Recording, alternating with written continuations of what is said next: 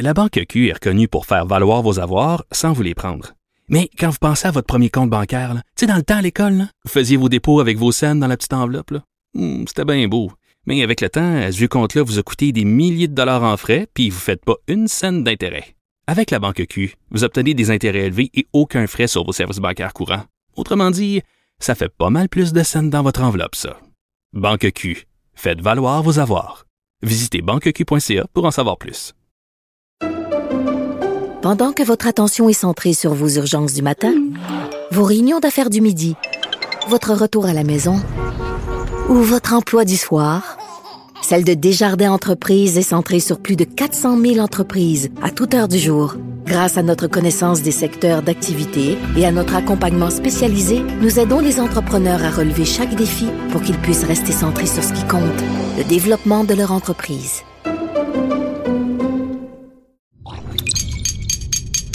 Cube Radio.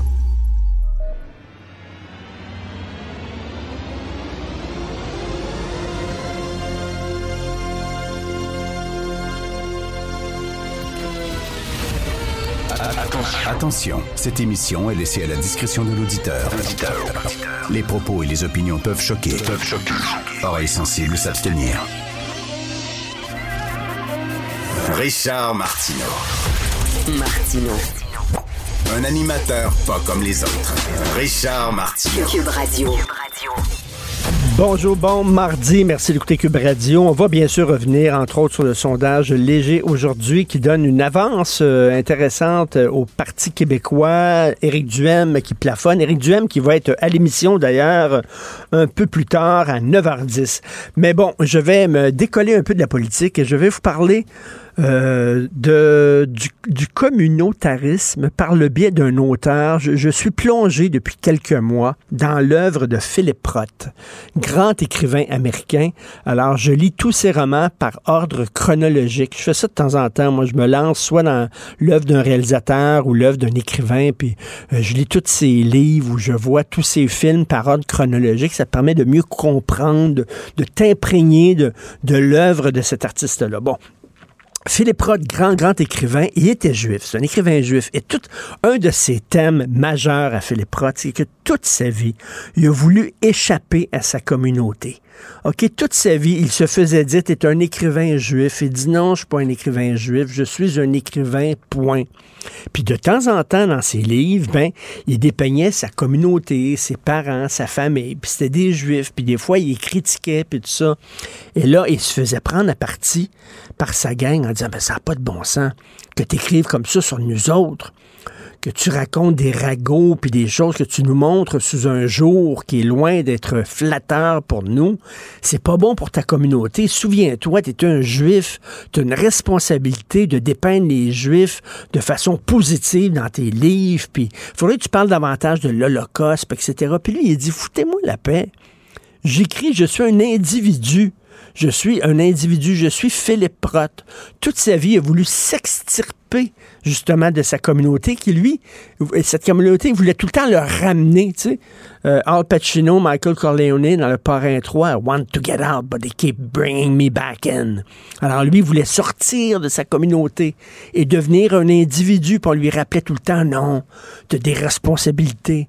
T'es pas seulement qu'un écrivain, tu fais partie de la communauté, tu es un membre de la communauté, tu as une responsabilité envers les Juifs. Et donc, tout son texte, toute son œuvre, c'est ça.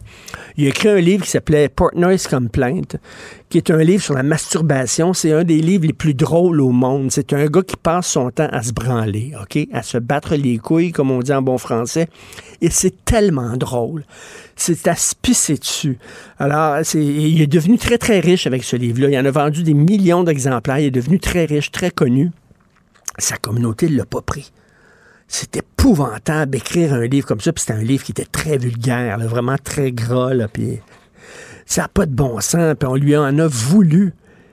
Philippe Roth, qui est mort il y a quelques années, serait complètement fou de voir ce qui se passe maintenant. Alors que lui, toute sa vie, a voulu s'extirper de sa communauté. Maintenant, ce ne sont que des gens qui se réfugient sous les jupes de leur communauté. Oh non, moi, je suis pas un écrivain, je suis un écrivain gay. Moi, je suis pas un cinéaste, je suis une cinéaste femme. Je suis là maintenant, c'est la communauté qui est partout. La communauté, tu n'as pas le droit d'être un individu. Ben non, tu pas correct. Reviens dans les rangs de la communauté. Reviens nous rejoindre. Et là, la communauté qui est partout. Tu pas seulement qu'un employé, tu es un employé LGBT. Hey, tu es un employé euh, euh, racisé. Tu es une personne qui. Tu sais, on te ramène tout le temps à la couleur de ta peau, à ta religion à ton orientation sexuelle en disant ça, ça va te définir. Et Philippe Roth, toute sa vie, disait c'est faux. Ma religion ne me définit pas. Mes origines ne me définissent pas. Ma race ne me définit pas. Je suis Philippe Roth. Je suis un individu. Et c'est vraiment très intéressant en le lisant, en disant il y allait à contre-courant d'aujourd'hui, là. Vraiment. Alors qu'aujourd'hui, non. Tu es un individu, ton groupe, ton troupeau va te ramener reviens dans les rangs. Reviens, t'es pas un individu, t'es un membre d'un troupeau. T'es euh, machin truc musulman, t'es machin truc gay non binaire, t'es machin truc euh, euh, racisé, t'es machin truc handicapé, t'es machin. On va te donner une job, pas parce que t'es bon, puis t'es un individu compétent. On va te donner une job, on va mettre ton CV en haut de la liste. Pourquoi? Bonne religion, bon sexe, bonne race, bonne orientation sexuelle, tout ce, ce que Philippe Roth a combattu toute sa vie. Avis à la gauche. Ben oui, on le sait. Martineau, ça n'a pas de bon sens comme il est bon. Vous écoutez Martineau. Cube Radio. Cette affaire qui est complètement tirée d'un film d'espionnage, pourquoi c'est vraiment intéressant? On peut pas dire l'inverse. Donc, la drogue, c'est donc. Un journaliste d'enquête, pas comme les autres. Félix Séguin. Hey Félix, hier, je sais pas ce qu'il y avait, là, mais j'ai mangé des carottes chez nous. J'étais tellement en forme, là. Je partais à courir dans la maison, J'étais en forme, en forme. Je pense qu'il y avait de la coke sur mes carottes. T'imagines, imagine s'il y a quelques personnes à une journée donnée qui mangent un poivron ou des carottes ou euh, qui commencent à cuisiner un plat puis découvrent que tous ces invités sont donc bien speedés. Ben, donc, oui. ce qui se passe ce soir, ils décollent plus. ben oui, euh, on te parle de ça parce que euh, on te parle de drogue, bien sûr. c'est la suite de notre série de reportages sur Narcos PQ avec la collaboration d'Éric Thibault. on te parle des des méthodes qui sont utilisées pour importer la drogue au Québec. Et là, euh, on apprend que souvent, avec les légumes qui entrent ici, à partir de la Californie notamment, là, ben, on importe beaucoup, beaucoup de poudre blanche. Alors, ça vient d'où, ces légumes-là? Ça vient d'où ils poussent quand ici c'est l'hiver, hein? ou qui, quand ici ils ne poussent pas carrément. Euh, donc, euh, bananes, euh, ananas, bref, certains pays d'Amérique du Sud en, destination de, l'Amérique du Nord, mais en destination précisément du Québec. Euh, c'est un rapport, en fait, c'est basé sur un rapport de l'Agence des services euh, frontaliers du Canada qui dit que euh, on croit là qu'il y en aura de plus en plus. Ça va être très fréquemment utilisé au cours des prochaines années, pas juste pour la coke, pour la méthamphétamine aussi, fentanyl. Euh, c'est très attrayant, il semble, de fonctionner ainsi. Par contre, l'agence fédérale n'explique pas pourquoi les trafiquants fonctionnent ainsi. Moi, je peux t'expliquer, si tu veux, pourquoi les trafiquants fonctionnent ainsi, parce que, écoute, bon, euh, je sais que tu aimes la poutine, je sais qu'est-ce que tu aimes ce qui se passe en arrière de ces affaires-là. Je te dis pourquoi on a publié ça, entre autres. C'est que c'était, je crois, la deuxième année de pandémie. Euh, donc 2000, 2022, euh, là, printemps dernier. Il y a eu une rencontre importante dans les Laurentides entre des bonzes du crime organisé québécois et des gens qui faisaient dans l'import-export de fruits et légumes. Et pas des gens et pas des gens là qui sont peu connus, je te dirais là. Euh, certains faisaient partie de compagnies là qui sont citées euh, souvent là dans les, journaux spécialisés ou euh, où, on peut, voir le logo assez souvent.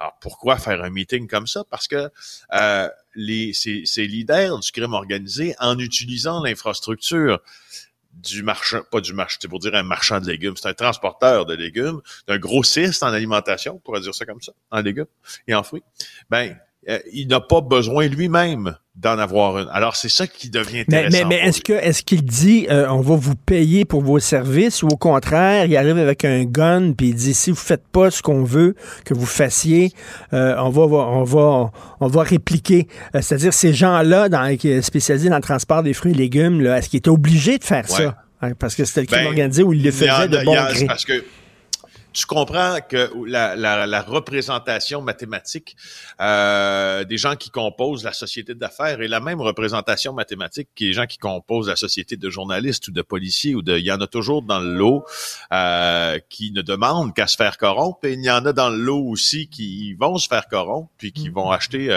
euh, assez l'idée de, de, de commettre des gestes criminels. Euh, alors mm, voilà, je, je, je, je Hmm. pense, je pense qu'il y a deux, les- un peu des deux là-dedans, mais moi- moi encore une fois, ça m'amène tellement à repenser l'affaire de la guerre contre la drogue. là. C'est, on- je trouve qu'on sort pas de ce débat de la fameuse répression.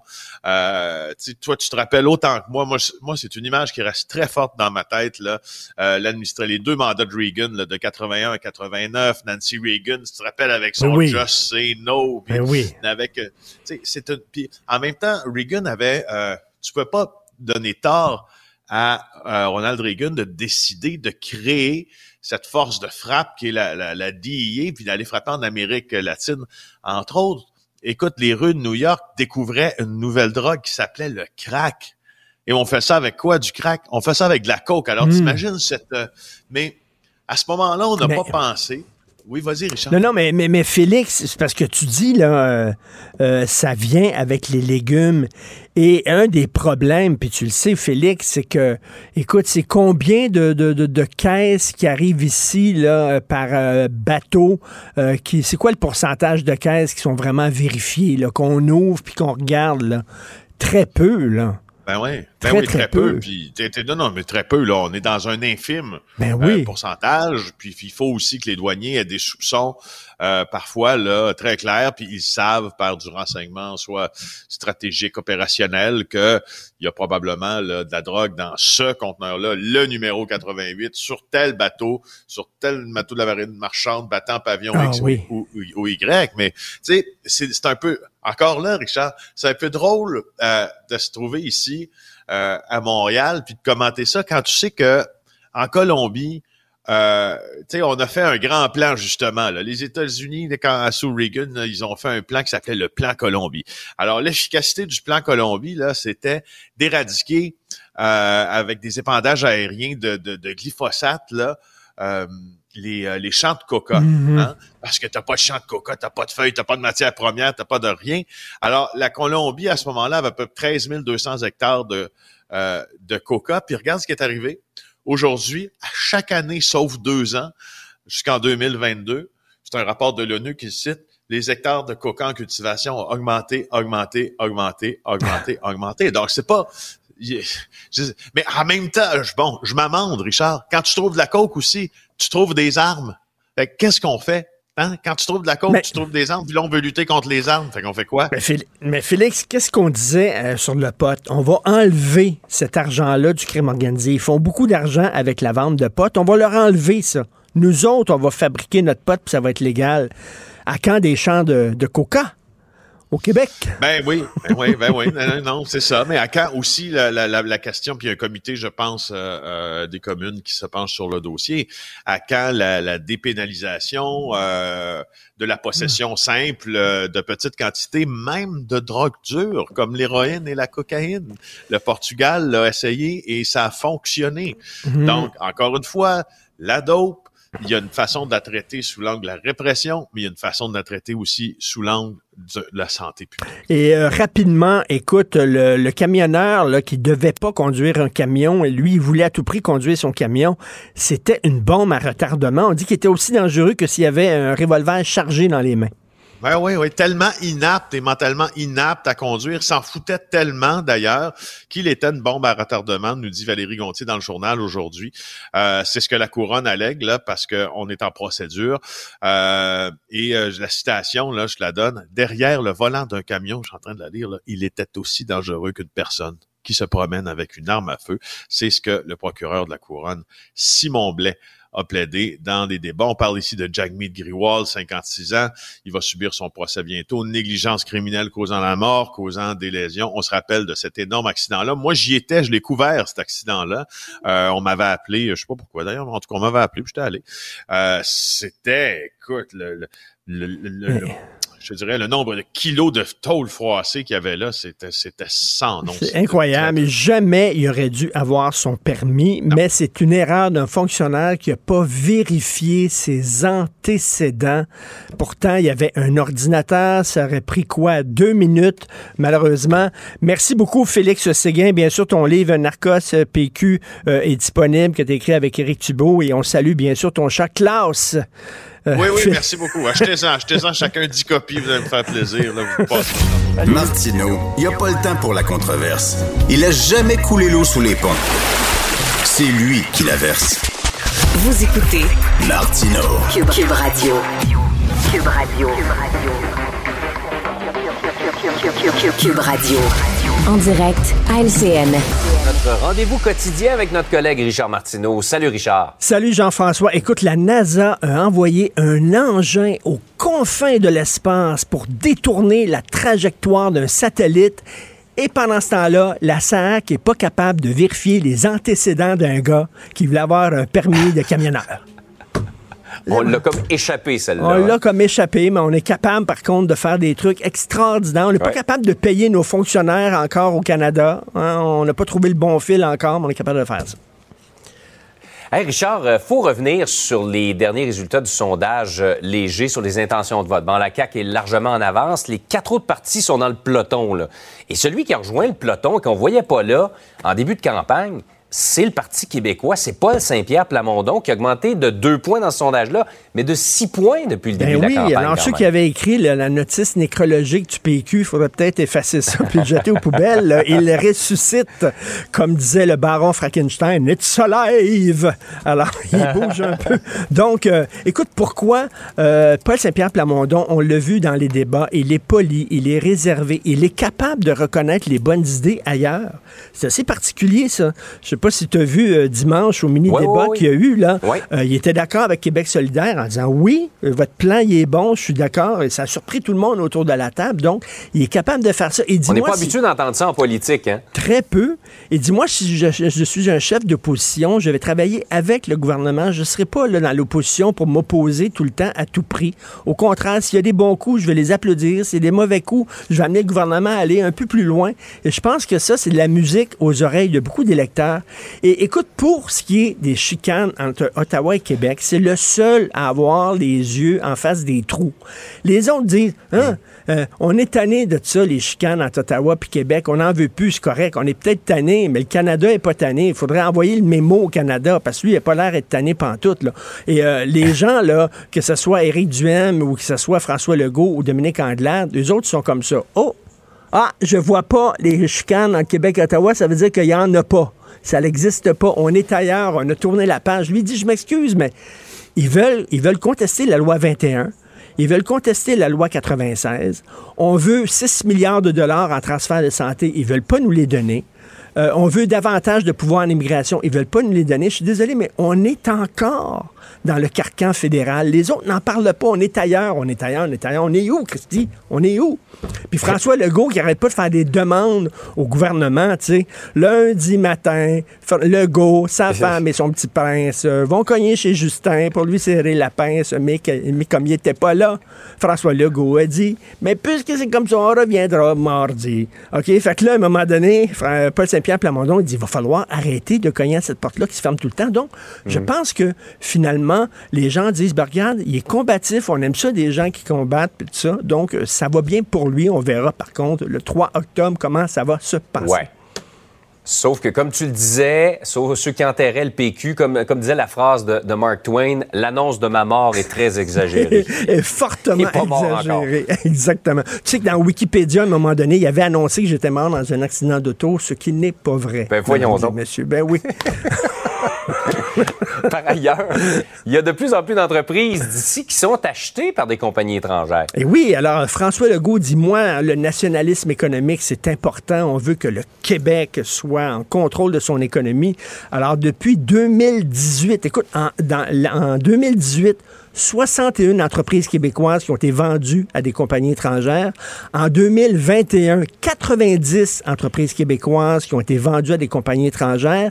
Et du 1er janvier 2022 à la fin juillet, 70 entreprises. Ça, c'est Sylvain Larocque du Journal de Montréal dans la section argent qui a fait une très bonne job. Il a recensé ça et il y en a beaucoup, de plus en plus. Écoute, ça a augmenté de presque 50% le nombre d'entreprises québécoises qui passent aux étrangers. Quand même, c'est beaucoup. Et regarde, quand, quand quand c'est les étrangers qui décident, euh, premièrement, peut-être qu'ils ne gardent pas leur siège social ici, leur siège social ici au Québec. Deuxièmement, les fournisseurs, peut-être qu'ils sont moins tentés d'avoir des fournisseurs québécois puis d'aider l'entreprise québécoise. Ils vont aller à des fournisseurs américains ou étrangers. Et quand c'est le temps de fermer l'entreprise, ben, eux autres, ils sont, le siège social est au Texas. quand c'est le temps de fermer, mettons, à Sorel ou à Montréal, ils s'en foutent totalement. Là, ils ferment ça. Donc, c'est pas très bien. Et je reviens là-dessus, François Legault qui dit Je suis capitaine Québec, je suis vraiment pour euh, le nationalisme économique. Les faits le démentissent un peu. Le, puis, on le sait qu'aussi, on va donner, accorder, on va accorder des contrats euh, très importants des firmes mhm. étrangères aussi. Donc, on se tire un peu dans le pied en faisant ça. Quand on n'a plus les leviers, effectivement, ça a un effet d'entraînement euh, sur, sur d'autres Tout à fait. On est un peuple de locataires et non de propriétaires. hey Richard, passe une excellente journée. Merci, bonne journée tout le monde. La Banque Q est reconnue pour faire valoir vos avoirs sans vous les prendre. Mais quand vous pensez à votre premier compte bancaire, tu sais, dans le temps à l'école, vous faisiez vos dépôts avec vos scènes dans la petite enveloppe. Hmm, c'était bien beau. Mais avec le temps, ce vieux compte-là vous a coûté des milliers de dollars en frais, puis vous ne faites pas une scène d'intérêt. Avec la Banque Q, vous obtenez des intérêts élevés et aucun frais sur vos services bancaires courants. Autrement dit, ça fait pas mal plus de scènes dans votre enveloppe, ça. Banque Q, Faites valoir vos avoirs. Visitez banqueq.ca pour en savoir plus.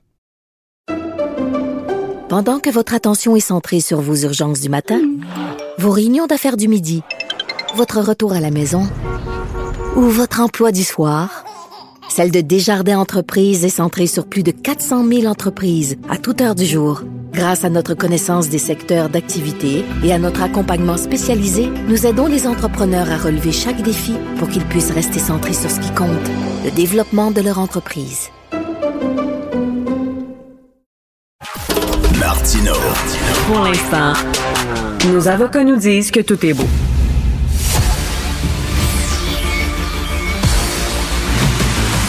Jean-François Lisée. On va juste dire qu'on est d'accord. Thomas Mulcair. Je te donne 100% raison. La rencontre. C'est vraiment une gaffe majeure. Tu viens de changer de position. Ce qui est bon pour Pitou est bon pour Minou. La rencontre. Lisée. Mulcair. Alors, Jean-François, la candidate dans Camille Lorraine de Québec solidaire a dû se retirer de la course parce qu'elle s'est fait pincer en train de voler les euh, dépliants euh, des autres candidats. Euh, j'imagine que, bon, elle, elle s'est fait pincer. Euh, c'est ça son crime surtout, parce que ça doit être quand même euh, affaire courante, non, dans le milieu de la politique? Ben, généralement, ça doit pas l'être, parce que il y a un genre de, d'éthique entre militants. On sait que c'est, quand même beaucoup de temps à passer à aller de porte à porte pour mettre des dépliants. Euh, moi, je, n'ai pas vu ça. Ça ne me surprendrait pas de la part d'un jeune militant enthousiaste qui qui connaît pas les règles c'est surprenant de la part d'une avocate, hmm. parce qu'elle était avocate, Mme Rancourt. Et euh, moi, je pense que ça dit quelque chose sur la culture du parti. Euh, bon, on l'a dit à Québec solidaire, euh, les, porte-paroles vont faire campagne dans les dans les comtés des autres chefs, ce, que, ce qui ne se fait pas généralement. et ça semble être une culture de tous les moyens sont bons. Et puis, euh, lorsqu'on décide d'aller euh, euh, d'avoir un objectif. Moi, dans Rosemont, en 2018, il y avait 450 militants de QS qui étaient mobilisés pour faire sortir le vote. C'est très bien, je les félicite. C'était extrêmement, extrêmement efficace comme, comme organisation. Mais c'était une culture de il faut gagner à tout prix, donc peut-être hmm. des, règles sur les coins de, sais, on, tourne les coins ronds. Alors, tu sais, moi, je pense que ça, ça s'ajoute à un certain nombre de choses que QS a faites dans le passé qui montrent que euh, c'est pas vraiment de la nouvelle politique. C'est de la politique. Euh, Jean-François, Jean, françois est-ce que c'est parce qu'ils ont la vertu de leur côté, hein, eux autres, ils sont pour le bien.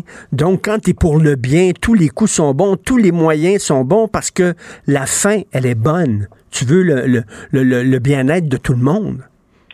Oui, mais ça passe mal euh, dans une bonne partie de l'électorat.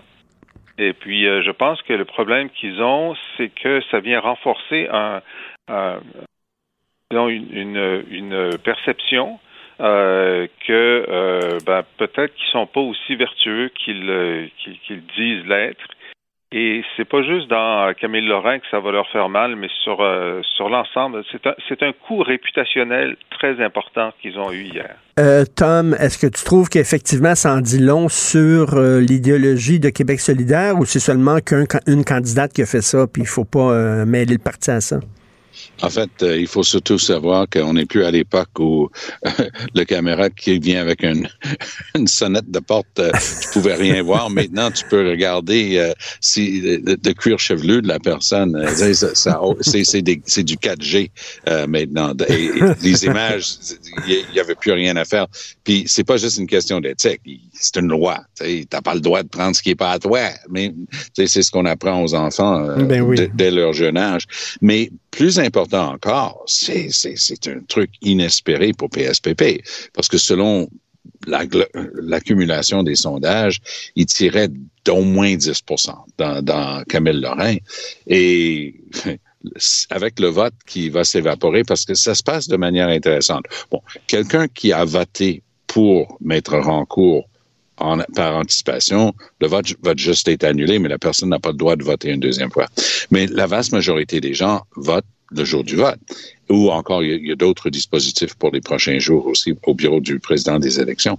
Donc, ces personnes-là, s'ils sont souverainistes dans l'âme et c'est leur première priorité, ils vont dire, OK, moi, je vote pour qui? Ben, je vote pour l'autre jeune candidat qui est chef du Parti québécois. Donc, ça risque, ça risque de lui donner assez de boost pour le propulser euh, à la victoire parce que ce serait dommage qu'après une prestation comme celle qu'il vient de faire lors de la campagne, qui n'est pas l'occasion, de se présenter à l'Assemblée nationale. Et c'était il y a trois jours, j'aurais dit, c'est très peu probable. Aujourd'hui, je dis, il y a des réelles chances. Mais Tom, euh, Gabriel Nadeau-Dubois doit être en beau fusil parce que lui, c'était son rêve de ravir, justement, que ce soit euh, sa candidate qui gagne et non PSPP. Oui, mais il était en troisième place. Mhm. Ça fait un peu désespéré de, de poser un geste comme celui-là.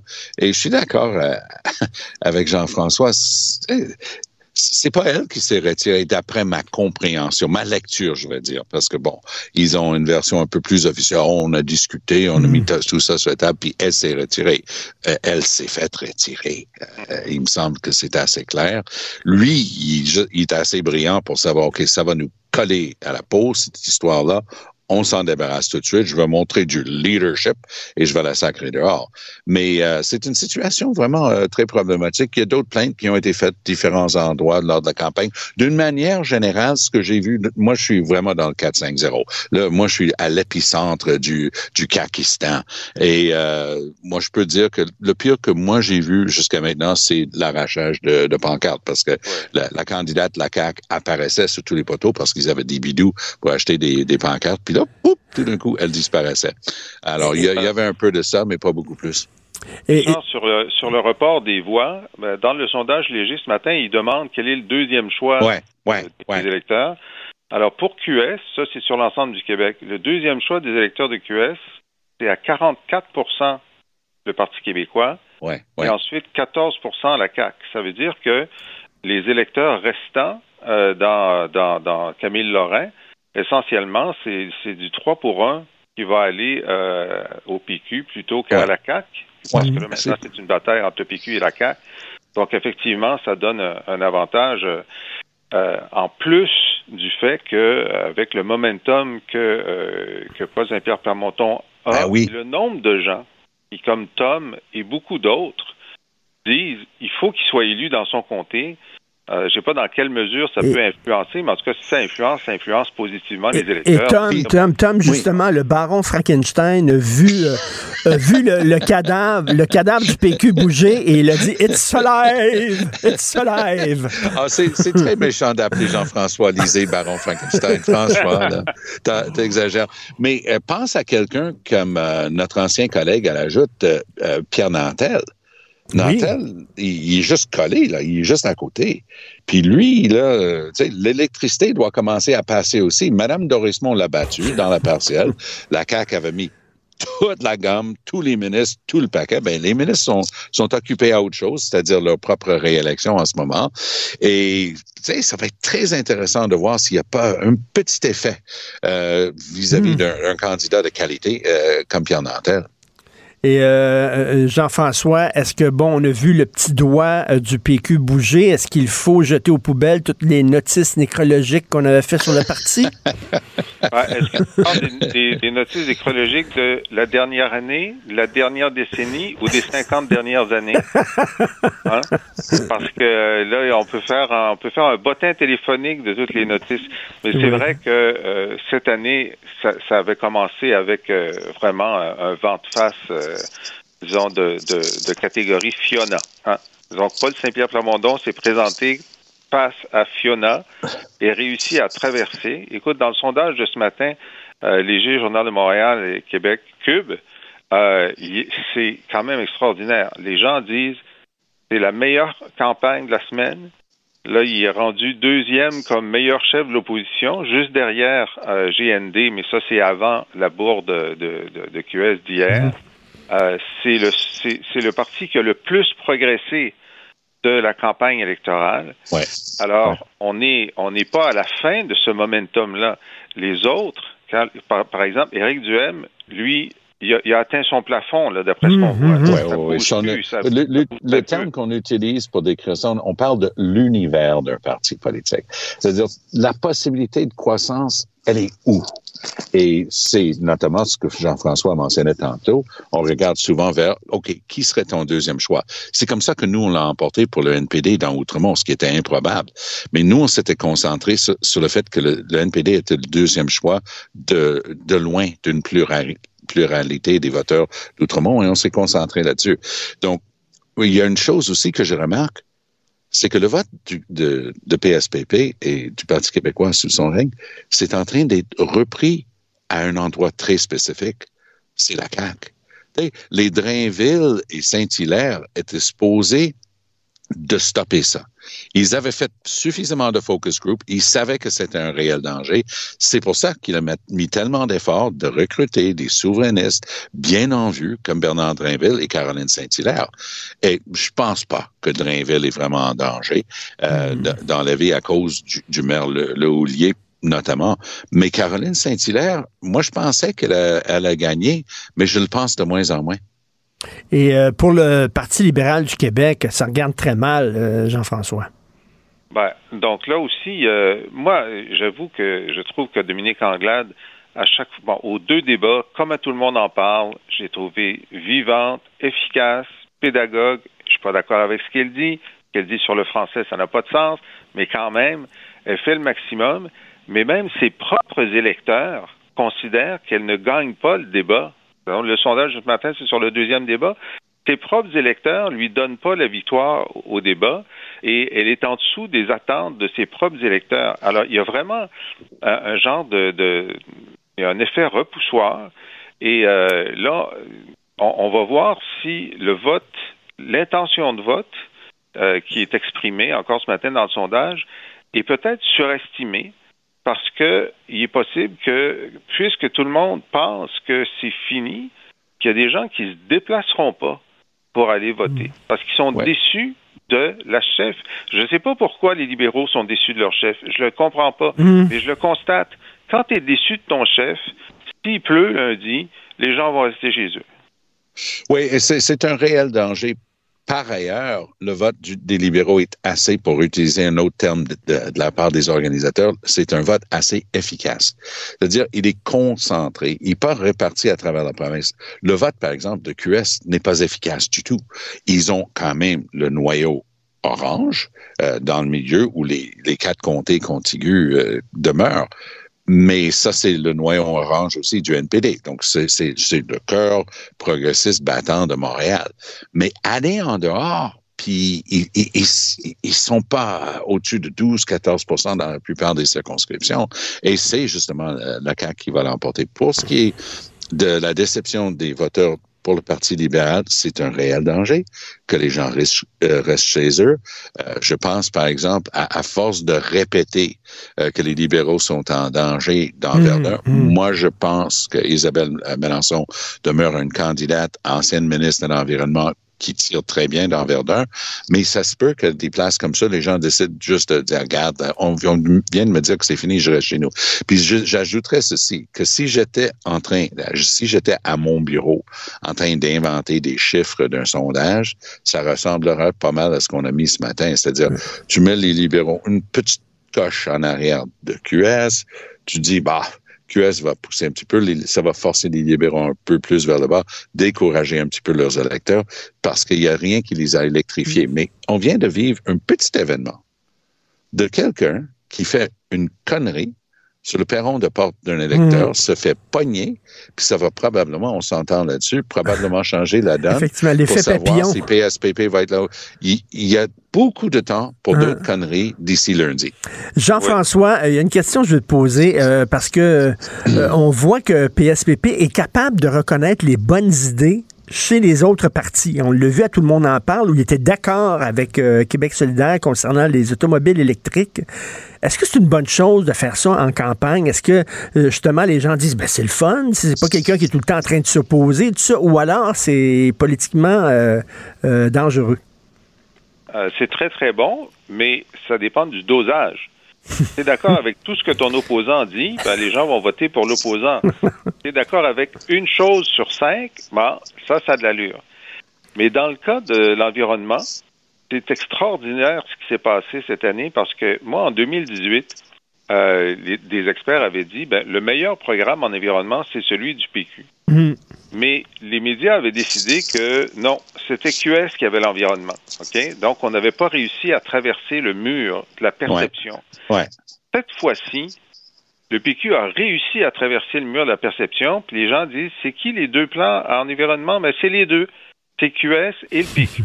Et ça, c'est un gain très important dans la perception pour oui. les électeurs qui sont intéressés par l'environnement. Très bien dit. Oui, je suis et, complètement d'accord. Et chaque fois que PSPP dit ça, ça renforce cette perception, et c'est donc la réalité, qu'il y a deux vrais partis écologistes au Québec, il n'y en a pas juste un. Ouais, Toi, tu dois être content, Tom, justement, qu'on parle beaucoup d'environnement. Les deux débats, hein, le premier sujet, on a ouvert avec le sujet de l'environnement euh, à ouais, Radio-Canada même... et à TVA. je suis très content qu'on parle d'environnement, puis il faut, pour être euh, de bon compte, ajouter que Dominique Anglade, sa vision sur l'hydrogène, c'était vraiment bien étayé. C'était vraiment très en avance sur, sur les autres. Mais ce qui me déprime, c'est que ça va être Pierre Fitzgibbon en train de prendre des décisions avec François Legault. Puis moi, j'ai pas oublié que Fitzgibbon a laissé entendre très clairement à qui voulait l'entendre que lui il revient avec le gaz naturel liquéfié, le projet Saguenay. Ils vont revenir avec les gens. Moi, je suis persuadé de ça. Attache ta tuque avec la broche parce que si ce gars-là a un deuxième mandat majoritaire, même s'il a 35% du vote, watch out. Parce que lui, là, ah ouais, drill baby drill. drill baby drill. Donc, euh, je reçois euh, dans quelques minutes Éric Duhem à l'émission. Euh, Est-ce que selon vous, euh, il va pouvoir euh, faire des gains ou ça y est, il va plafonner et c'est ça qui est ça, sa ballonne est en train de se dégonfler? Et il plafonne, c'est sûr qu'il plafonne, puis c'est bizarre parce que la campagne de son adversaire, la CAQ, est tellement mauvaise que normalement, il devrait y avoir un transfert des gens de la droite de la CAQ vers Éric Duhem, mais non. Alors, euh, on a vu des reportages euh, à Québec. Euh, le monde dit les taxes. Il n'a pas payé ses taxes. Alors, on dirait que ça, ça, le, ça le colle à la peau et que ça, ça a vraiment amputé sa crédibilité. Je vais moi, je, moi, je suis, je suis persuadé que Jean-François a raison, mais j'ajouterais ceci. Il y a des gens qui ont critiqué du M hier d'avoir dit un instant, le, le, le, vote par anticipation dans les sept comtés les plus importants au Québec, c'est tout dans à Québec. et notamment d'un Jean Talon, des scores incroyables. Et lui, il a dit, c'est bon pour moi parce que ça signifie des changements, un désir de changement. Il s'est fait planter là-dessus. Beaucoup de commentateurs, observateurs, bah, ça n'a pas de bon sens de dire ça. Non, non. Duhem a raison. Ça hmm. signifie un, fort et profond désir de changement. Puis je ne serais pas surpris, je ne le prédis pas, mais je ne serais pas surpris que son parti conservateur vit un peu la même chose que les libéraux vivaient à, mon époque quand j'étais avec le Parti libéral à Québec. Parce que nous, on avait une catégorie d'électeurs qu'on appelait les discrets. Les gens qui trouvaient que c'était gênant de dire que tu votais pour le Parti libéral, mais n'aimaient pas le Parti québécois, puis voter libéral quand même. ça nous donnait, encore une fois, une expression consacrée de nos organisateurs, une prime à l'urne. Je ne serais pas surpris que dans la région de Québec, il y a une prime à l'urne pour euh, Éric Duhem. Merci beaucoup à vous deux. On se reparle demain. Bonne journée. Bye bye. Joignez-vous à la discussion. Appelez ou textez le 187 Cube Radio 1877 827 2346. Alors, euh, le sondage léger euh, qu'on peut lire aujourd'hui euh, affirme que le Parti d'Éric Duhem, le Parti conservateur du Québec, plafonne. On va en parler avec son chef qui est avec nous. Bonjour, Éric. Bonjour, Richard. Salut, on va se tutoyer parce qu'on se connaît, puis ce serait vraiment bizarre que je commence à te vous voyer, Éric. Bon, alors, écoute, j'ai même lu que la balloune se dégonfle du Parti conservateur. Est-ce que tu vas pouvoir, tu penses, dépasser le plafond que tu as atteint? Ben écoute, euh, ça dépend de quel ballon on parle, parce que euh, il y a des sondages comme tu sais, Main Street, qu'à tous les jours ils sortent. Euh, même encore hier, ils nous mettaient à 19% On est deuxième. Donc c'est c'est vraiment les. c'est sûr qu'il y a des sondages qui se trompent présentement, parce que je vais te donner un exemple. Le Québec solidaire ce matin, les Gilles met deuxième à 17% Main Street le met en bas de 10% euh, fait que là, si on n'est plus dans la marge d'erreur du 1 ou 2% on est à 7 quelque chose pour cent d'écart entre les deux. Là. Euh, même chose pour le Parti québécois, il est à 10% du côté de Main Street, il est à euh, 15% dans le léger de ce matin. Fait que je ne sais pas qui vivrait. Euh, moi, le, feeling que j'ai sur le terrain, toujours le pied sur le feeling sur le terrain, là, comme, comme vous venez d'en parler avec euh, Jean-François Lisée puis Peter mm. Mulcair, moi, ce que j'ai vu depuis deux jours à Québec, c'est des gens voter comme on n'en a jamais vu voter dans des bureaux de vote par anticipation. Euh, moi, je sens que nos gens sont motivés. On a fait deux méga rassemblements dans les deux dernières semaines à Québec, dont un au centre Vidéotron avec 3500 personnes. Il n'y a aucune campagne qui est arrivée même près de ça. Il n'y a pas un parti qui a galvanisé ses troupes comme on le fait depuis le début mais de la Eric, moi, je, regarde ça de, comme observateur, puis je me dis, ton, ton grand défi, tu es allé chercher les gens qui sont en colère. Hein, tu canalises, puis c'est parfait. Moi, je trouve ça très correct. je préfère, je préfère les gens qui sont en crise, qui sont en colère, qui peuvent justement canaliser leur énergie dans un parti politique. Je trouve ça très bien. Mais là, il va falloir. Il y a des gens dans, la société qui sont pas si en calvaire que ça, qui sont pas craqués, qui sont pas en colère, mais qui veulent, qui veulent du changement, tu comprends? Et, là, c'est de dire, ben là, les, gens en crise, on les a. Les gens en colère, on les a. On va aller chercher les gens qui sont insatisfaits, mais qui sont pas collés au plafond. Et ça, c'est ton, ton prochain défi, là. Oui, c'est sûr que là, il faut, il faut, il faut parler à tout le monde. Une campagne électorale, évidemment, tu parles à tout le monde. Puis tu as remarqué aussi que la campagne a évolué. Nous autres, on a présenté une plateforme sur un paquet d'enjeux. Puis moi, je suis très fier de la campagne que j'ai mise depuis le début parce que euh, il y, a quelque chose qui s'appelle en politique la fenêtre d'Overton, c'est-à-dire les idées qui sont discutées et qui sont acceptables dans l'espace public, là, qui sont pas considérées comme extrémistes. Puis on a réussi à élargir cette fenêtre-là pendant la campagne électorale. J'ai réussi à parler du privé en santé dans les débats, puis sur le plateau, tout le monde en parle. Puis c'était totalement acceptable, même si ça a été un sujet tabou pendant des années, puis que personne parle de ça. J'ai réussi à faire parler du fait qu'on peut exploiter notre gaz puis notre pétrole au Québec sans que tout le monde pense que c'est fou raide. On a réussi à parler d'idées qui étaient pas nécessairement, euh, qui faisaient pas partie du débat, même s'il y a des gens qui partagent ces idées-là. Puis je suis très fier d'avoir élargi le débat sur ces enjeux-là. Au, début, quand tu partais, bon, ça, ça, c'était tout un tout petit parti là, qui, qui apparaissait pas sur le radar, le Parti conservateur du Québec, il fallait que tu passes la gratte. C'est ce que je dis. Il fallait que tu fasses un fond, un fond d'électeurs, te passer la gratte, puis quand on passe la gratte, des fois, on ramasse toutes sortes d'affaires là-dedans. Fait que tu t'es ramassé avec un fond d'électeurs, mais bon, euh, que des gens un peu bizarres, des gens anti-vax, des gens complots, des gens qui sont en calvaire, puis qui écrivent un peu n'importe quoi, tout ça. Euh, là, t'es ça, ces gens-là. Mais est-ce que tu trouves que ça, ça t'empêche d'aller chercher des gens ailleurs? Parce que regarde-moi, là, quand je t'entends parler du privé en santé, ça me parle. C'est de la musique à mes oreilles. Quand je t'entends parler de casser le monopole SAQ, ça me parle. J'ai envie de ça, moi aussi. Quand je t'entends parler en disant, ben là, on est assis sur plein de, de ressources énergétiques, puis on les exploite pas, c'est niaiseux, ça aussi, ça me parle. Mais par contre, je me dis, il y a tellement de coucou dans cette partie-là, je ne sais pas si ça me tente vraiment de me coller à cette partie-là. Je pense qu'il y a beaucoup de gens comme ça. Ben, mais écoute, on est parti de 1 tu as raison. là. Euh, Aujourd'hui, on est rendu que ce soit 15 ou 20 là, Tu réalises qu'on va être le gagnant de l'élection. Euh, que ce soit Main Street qui a raison ou, Jean, ou Jean-Marc Léger, là, le, le, la croissance du parti, on est de loin le parti qui va connaître la plus grosse croissance. Là. Et euh, tu sais, le PQ, là, ils disent que c'est extraordinaire. Le PQ rendu à 15 Juste vous rappeler qu'aux dernières élections, il y avait pas mal plus que ça. Jean-François Lisée a fait mieux que ça. Là. Puis je veux vous rappeler que Manon Massé a fait mieux que Non, non, mais tu, parles de zéro. Tu parles de zéro, mais comme je dis, là, pour te faire un fond, tu as passé à gratte, puis tu as ouvert la porte, tu as accepté pas mal tout le monde. Et est-ce que tu trouves que ça, est-ce que, est-ce que tu trouves que c'est un obstacle, ça, maintenant? D'avoir ces gens-là avec toi. Au contraire, moi je trouve que oui, c'est raison là au début, jusqu'à temps que jusqu'à cet hiver, c'était ça. On a ramassé beaucoup de gens insatisfaits. Puis je suis très fier d'avoir ramassé ces gens-là parce qu'il y a beaucoup de gens, Richard. Euh, toi, tout le monde n'a peut-être pas souffert autant, là, mais il y a des gens qui ont souffert énormément depuis deux, trois ans, puis qui ont eu l'impression d'être sacrifiés par leur gouvernement. C'est leur santé mentale, leurs enfants, leurs entreprises. Il y a beaucoup de gens qui ont perdu énormément hmm. euh, pendant cette période-là. Ces gens-là avaient besoin d'avoir un parti politique qui canalise leur hmm. espoir. Et, et ça, on le fait. Puis je suis très fier de ce qu'on a fait à ce niveau-là. Puis ma crainte, là, c'est de décevoir ces gens-là. Parce qu'ils ont mis, ils ont investi le processus politique. Puis ça serait la pire chose qui pourrait arriver, là, c'est la distorsion électorale qu'on nous prévoit, c'est-à-dire qu'on pourrait aller chercher 19-20% des votes, puis on n'aurait pas de députés. Mais, euh, OK, mais, mais, mais la, la question que je te pose, c'est jusqu'où tu es prêt à mettre de l'eau dans ton vin pour aller chercher d'autres électeurs? Jusqu'où tu es prêt à prendre tes distances envers les gens qui sont craqués dans ton parti pour aller tendre la main aux électeurs qui pourraient peut-être être, tentés?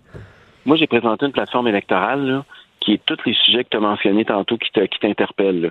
Nous, là, si on est élu, il y a cinq, six affaires qu'on va changer c'est là-dessus que j'ai fait campagne pendant euh, 30 quelques jours. Et euh, il n'y a pas, je veux dire, les, les, ce, qui, ce qui a rapport avec la crise sanitaire, j'espère que c'est derrière nous. La chose qu'on veut changer, c'est la loi sur la santé publique pour s'assurer que puis jamais on peut gérer par décret sans hmm. démocratie, comme ça a été le cas.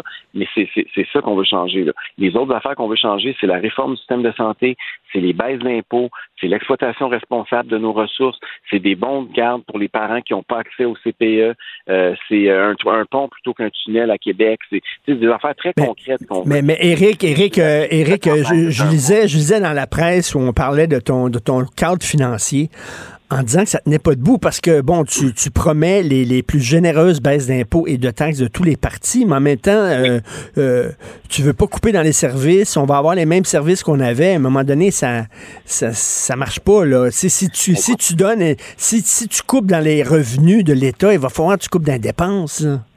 Oui, mais on a dit qu'on couperait dans les dépenses, puis regarde, j'ai donné des exemples très concrets. Euh, j'ai parlé des subventions aux entreprises. On veut diminuer substantiellement. On parle de plusieurs milliards de dollars les subventions aux entreprises. Moi, je ne crois pas à ça que c'est le rôle du gouvernement de donner de l'argent à des multinationales puis d'envoyer Pierre Fitzgibbon distribuer des chèques. Pour moi, le gouvernement doit être neutre par rapport aux entreprises. Il doit, faire, il doit s'assurer qu'il y a un bon climat, une bonne fiscalité, mmh. des bonnes infrastructures publiques. Mais c'est pas le rôle du gouvernement de choisir des gagnants et des perdants des entreprises. Après ça, j'ai dit qu'on allait réduire la taille des, des fonctionnaires de 5000 personnes pendant notre mandat. On veut faire ça par attrition. On a présenté notre plan de réduction de la taille de l'État. On veut, fait, puis je veux augmenter les revenus de l'État aussi en exploitant nos ressources, justement. Euh, fait qu'on veut diminuer les dépenses, augmenter les revenus, puis remettre de l'argent dans les poches des contribuables. Puis je comprends que bon, c'est sûr qu'après eux autres, c'est pas c'est pas leur agenda politique. C'est bien correct là. Moi, je parle à tout le monde, mais euh, il euh, y a pas, euh, on s'entendra pas là-dessus. Mais y a, comment ça se fait que partout ailleurs en Amérique du Nord, ils réussissent à siphonner moins les contribuables, puis ils ont quand même des services publics de qualité. C'est pas vrai que le Québec, on a le nec plus ultra à tous les niveaux. Là. Regardez juste notre système de santé. Venez pas me dire qu'on a le meilleur système de santé ou en Amérique. Là. Et Eric, euh, bon, quand tu une personnalité publique, tu le sais, on est attaqué, on, est, on reçoit des insultes, ça, t'en reçois, j'en reçois, etc. Euh, euh, souvent, moi, puis ma blonde Sophie, c'est quasiment des, menaces de viol, ça. Je te dis, là, deux fois sur quatre, là, je regarde qui, qui m'insulte et tout ça, puis vraiment dans des termes vraiment dégueulasses, puis je vais voir sur leur page Facebook, puis c'est les supporters du Parti conservateur du Québec souvent, ça arrive, là. Tu sais, je dis pas que c'est tout le monde qui va au PCQ qui sont comme ça, mais t'as, as, une petite gang de vraiment de trop craqués là, dans ton parti, puis je pense que ça te fait mal, ça, dans ton image. C'est sûr qu'il y, a des gens qui ont eu beaucoup de difficultés, comme je te disais tantôt, dans les dernières années. Euh, ça, l'a, ça l'a polarisé beaucoup la société. Euh, on a été très divisé, Richard. Le Québec est sorti de cette crise-là euh, très, très, très divisé. Et euh, il faut commencer à rebâtir des ponts. Il faut euh, recréer des alliances c'est pas c'est pas sain. Là. On s'est fait diviser entre essentiel, non essentiel, vacciné, non vacciné, même les questions d'immigration, puis tout ça, ce que, puis les anglo-franco. Il, y a eu beaucoup, beaucoup de divisions qui ont eu lieu sous le leadership de François Legault. Puis il y a un peu le gouvernement là-dessus, M. Legault, je pense qu'il a été un bon chef de parti pour euh, au niveau des stratégies, des stratégies pour les sondages. Là. Mais je pense qu'en tant que chef d'État, comme rassembleur, ça n'a pas été sa force. Il faut, reconnaître ça. Là. Et, il va falloir qu'à un moment donné, on s'élève un peu puis qu'on essaie de rassembler ces gens-là. Éric, euh, tu as parlé en anglais au débat français à TVA. bon, ils n'ont pas besoin de notre aide, les anglophones. Ils sont en majorité. Moi, quand j'entends les anglophones, c'est une minorité. Même Erin O'Toole le dit. Même Erin O'Toole disait c'est pas vrai que les anglophones au Québec sont comme les francophones dans le reste du Canada. C'est pas la même chose. Ils sont en majorité. Bon, mais pourquoi t'es es flat comme ça dans le sens du poil, maudit bordel? Parce que je veux que les Québécois s'unissent. Moi, ma priorité, c'est pas de partir en chicane contre les anglophones. Puis quand on parle de Non, mais eux autres, eux autres veulent être en chicane contre nous autres, par exemple, Christy. Mais, mais Charles, moi, j'ai comme toi, OK? J'ai été très choqué quand j'ai vu les statistiques récemment qui nous démontrent le recul du français au Québec. On le sentait, mais de le voir en chiffres, je pense que ça fait encore plus mal. Puis on peut pas nier, personne ne peut nier que le français recule au Québec. Et là, quand on regarde les chiffres, c'est pas la faute des anglophones en passant. Là. Les anglophones ont toujours été au Québec qui ont des droits historiques. le problème qu'on a au Québec, c'est l'intégration des, immigrants à la majorité francophone. Et c'est là-dessus qu'il faut travailler. Puis de vouloir commencer à, attaquer les anglophones, je ne pense pas que c'est la bonne façon de faire. Moi, je pense qu'il faut mettre toutes nos ressources nos énergies dans la sélection de nos immigrants puis dans la francisation de celles et ceux qui, qui choisissent de venir vivre ici. Et c'est là-dessus faut focaliser. Est-ce qu'on devrait, est-ce qu'on devrait, est-ce qu'on devrait exiger, est-ce qu'on devrait exiger une bonne connaissance du français pour venir ici? Ben ça, ça serait, d'après moi, c'est une, une, des, une des conditions, en tout cas pour un très fort pourcentage d'entre eux. Mais Richard, je veux juste aller, te dire hmm. quelque chose. Moi, j'étais allé à la rencontre des anglophones, tu viens de le dire, je les ai beaucoup courtisés depuis un an ou deux.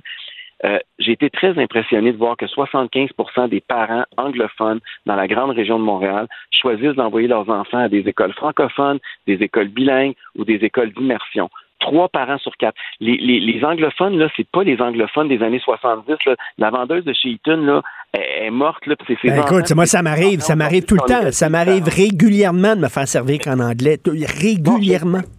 Mais je te dis juste qu'il y a quand même une évolution, il faut en prendre acte. Puis il y a des anglophones au Québec qui sont devenus nos alliés. S'ils ont choisi de rester au Québec, c'est parce qu'ils veulent vivre dans un, territoire où la langue commune, c'est le français. Puis il faut prendre acte de ça aussi. C'est pas juste des histoires négatives. Les anglophones peuvent contribuer à faire avancer le français, puis on peut le faire de façon proactive.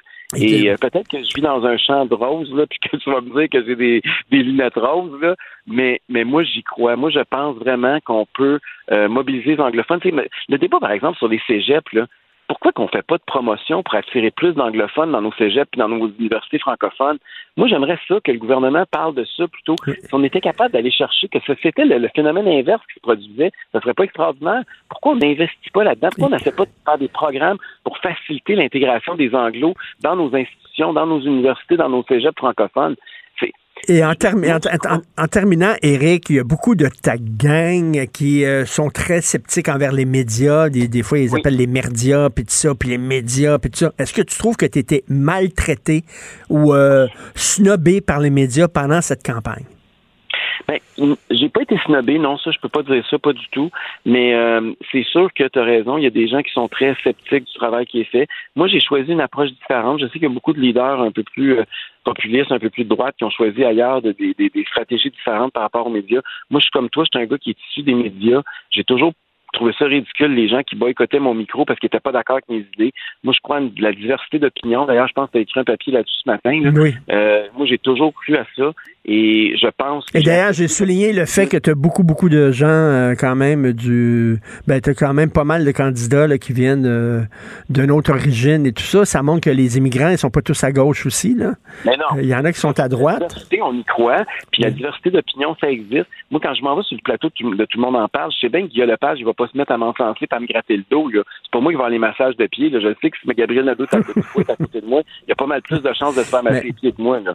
C'est pas, je suis pas fou, là. Mais j'accepte d'y aller parce qu'il y a des gens qui écoutent, puis les gens voient, puis ça leur permet de voir quelque chose de différent. Puis c'est ça une démocratie. Là. Mais est-ce que, est-ce que tu sais qu'Éric. Éric, Éric, t'es- t'es- t'es t'es pas fou, là? Est-ce que tu sais qu'il y a des gens qui se disent Éric Duhem, je le trouve intelligent. Euh, moi, j'ai lu tes livres, c'est des livres brillants, euh, t'as t'as des bonnes idées, tout ça.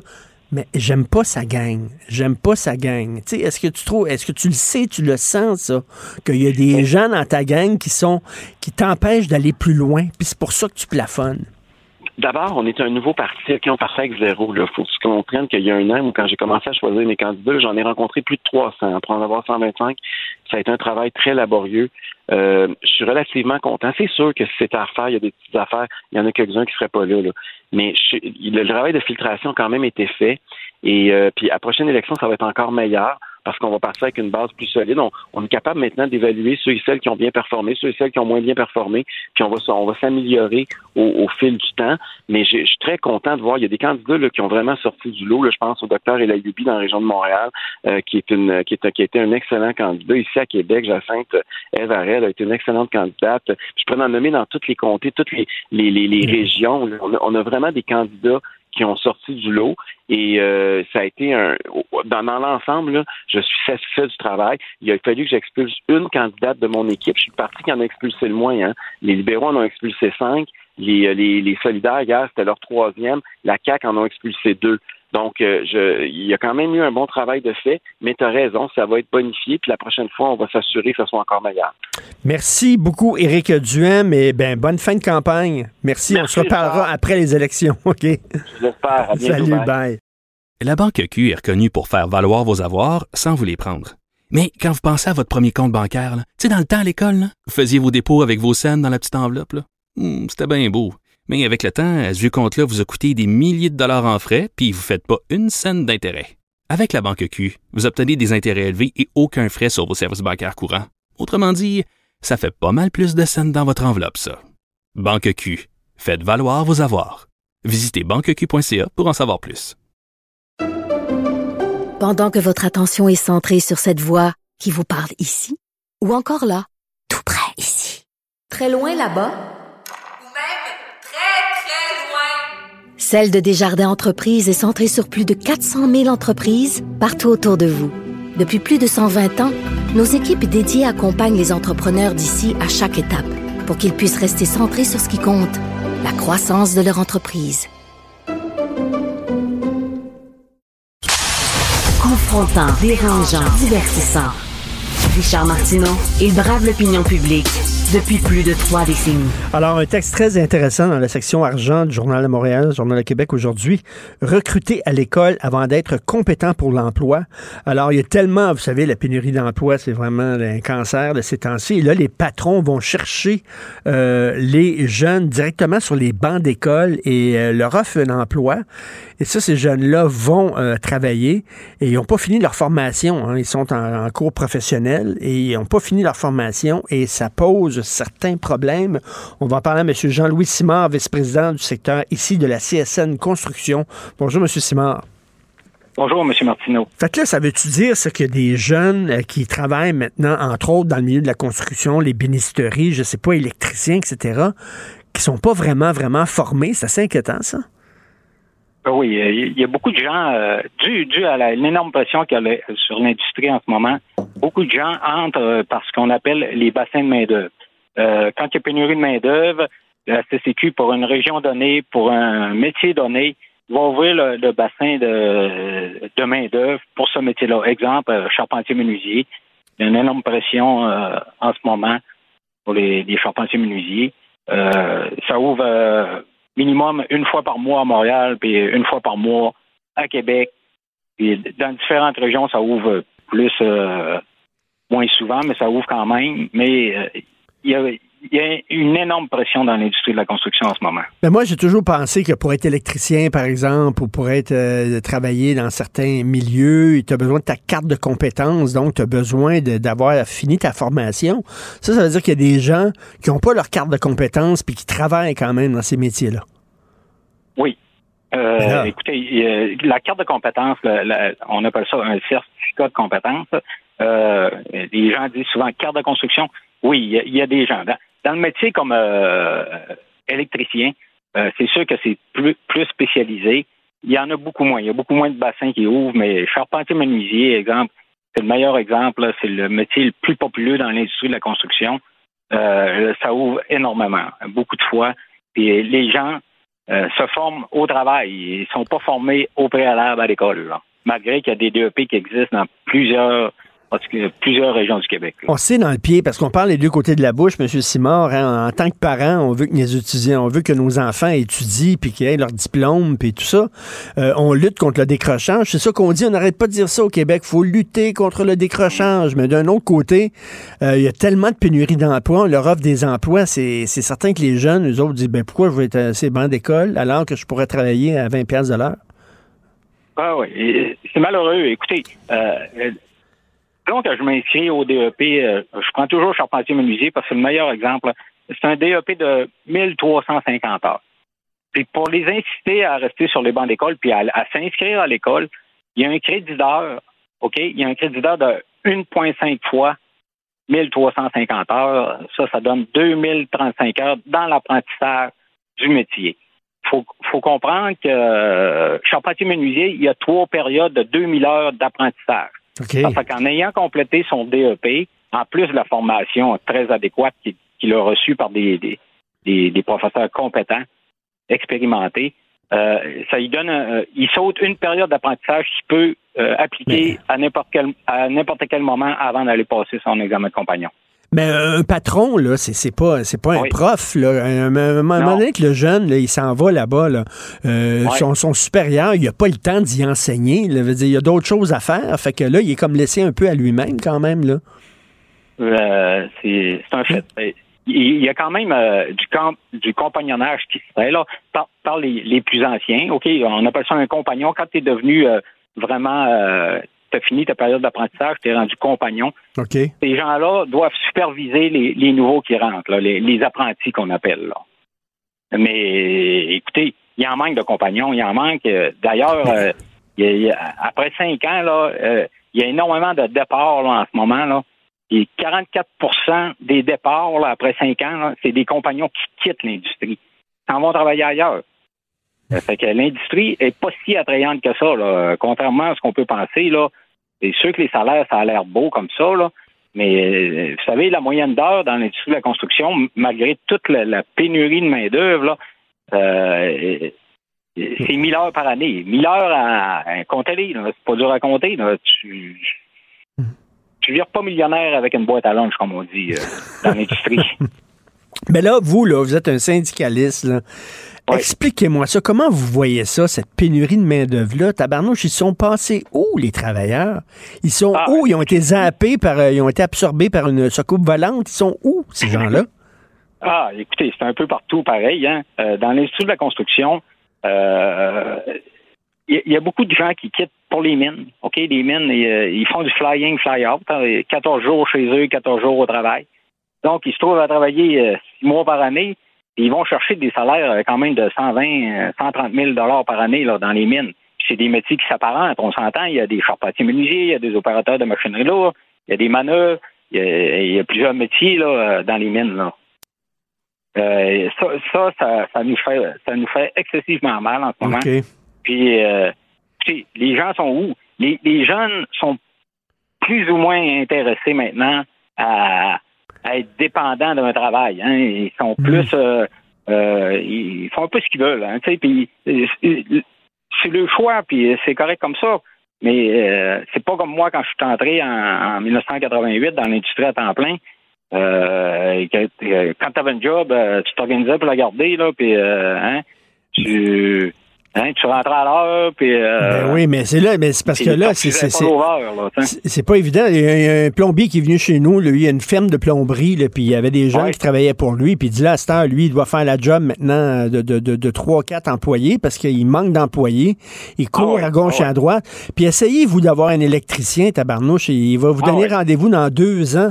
Euh, je parlais à, justement à un journaliste économique ici euh, euh, qui me disait qu'il y a des gens qui ont été victimes d'inondations, ils ont besoin de gros travaux dans leur maison. Là. Oh ça fait plus d'un an qu'ils attendent. Christy, ça n'a pas de sens. en, plus, là, les gens qui quittent sont où? Il faut comprendre aussi que la rénovation résidentielle n'est pas assujettie à l'industrie de la construction. Même si c'est souvent des gens de métier, peut-être des, des, certificats de compétences de l'industrie de la construction émis par la CCQ. Euh, euh, les rénovations résidentielles, tu refais faire ton sol, euh, tu refais ta toiture, ta galerie, ton patio, etc.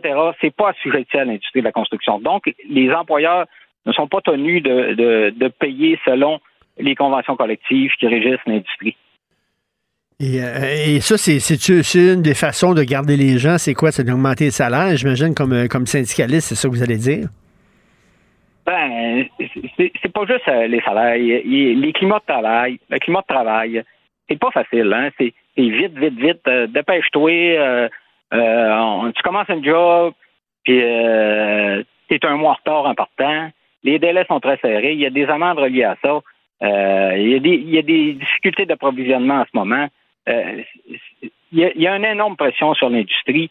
Puis, il y, a un grand responsable aussi là-dedans, M. Martineau. Euh, écoutez, nous, on fait des pressions. On demande aux associations patronales de faire des pressions aussi. On fait des pressions à différents ministères pour qu'ils répartissent les contrats. Le plus grand donneur d'ouvrage dans l'industrie de la construction, c'est un des plus grands, en tout cas, c'est le gouvernement du Québec. Hein, la construction mmh, d'hôpitaux, mmh. d'écoles, de centres de personnes âgées, CLSC, de routes, de ponts, mmh. viaducs, grands barrages, grands travaux il lance tout en même temps. Les métros, euh, la ligne bleue, la ligne rose, euh, le tunnel Louis-Polyte Lafontaine, le REM, euh, le tramway à Québec. gars, je pourrais vous en nommer, ça finit plus, ça finit plus, là. on n'a pas d'employés pour tout ça. C'est toujours, c'est toujours la course au coupage de ruban, hein? Annoncer trois, quatre fois le même job, puis aller couper le ruban, puis avoir des photographes, puis passer à la TV. C'est un peu tout ça, là. Vous savez, hein? Je n'ai pas besoin de vous dire, M. Martineau, ben il a un gars d'expérience. Ben non, mais c'est vrai, c'est vrai ce que vous dites. Puis, euh, avez-vous des enfants, M. Simon? Oui. Je, vos enfants, ils disent Il pas du tout. Ben c'est ça, il, doit dire, papa, ça me tente vraiment pas d'avoir la job que tu as. m'intéresse pas. Ben, écoutez, moi, euh, j'ai été 30 ans sur les chantiers avant de, rentrer à temps plein dans le syndicalisme.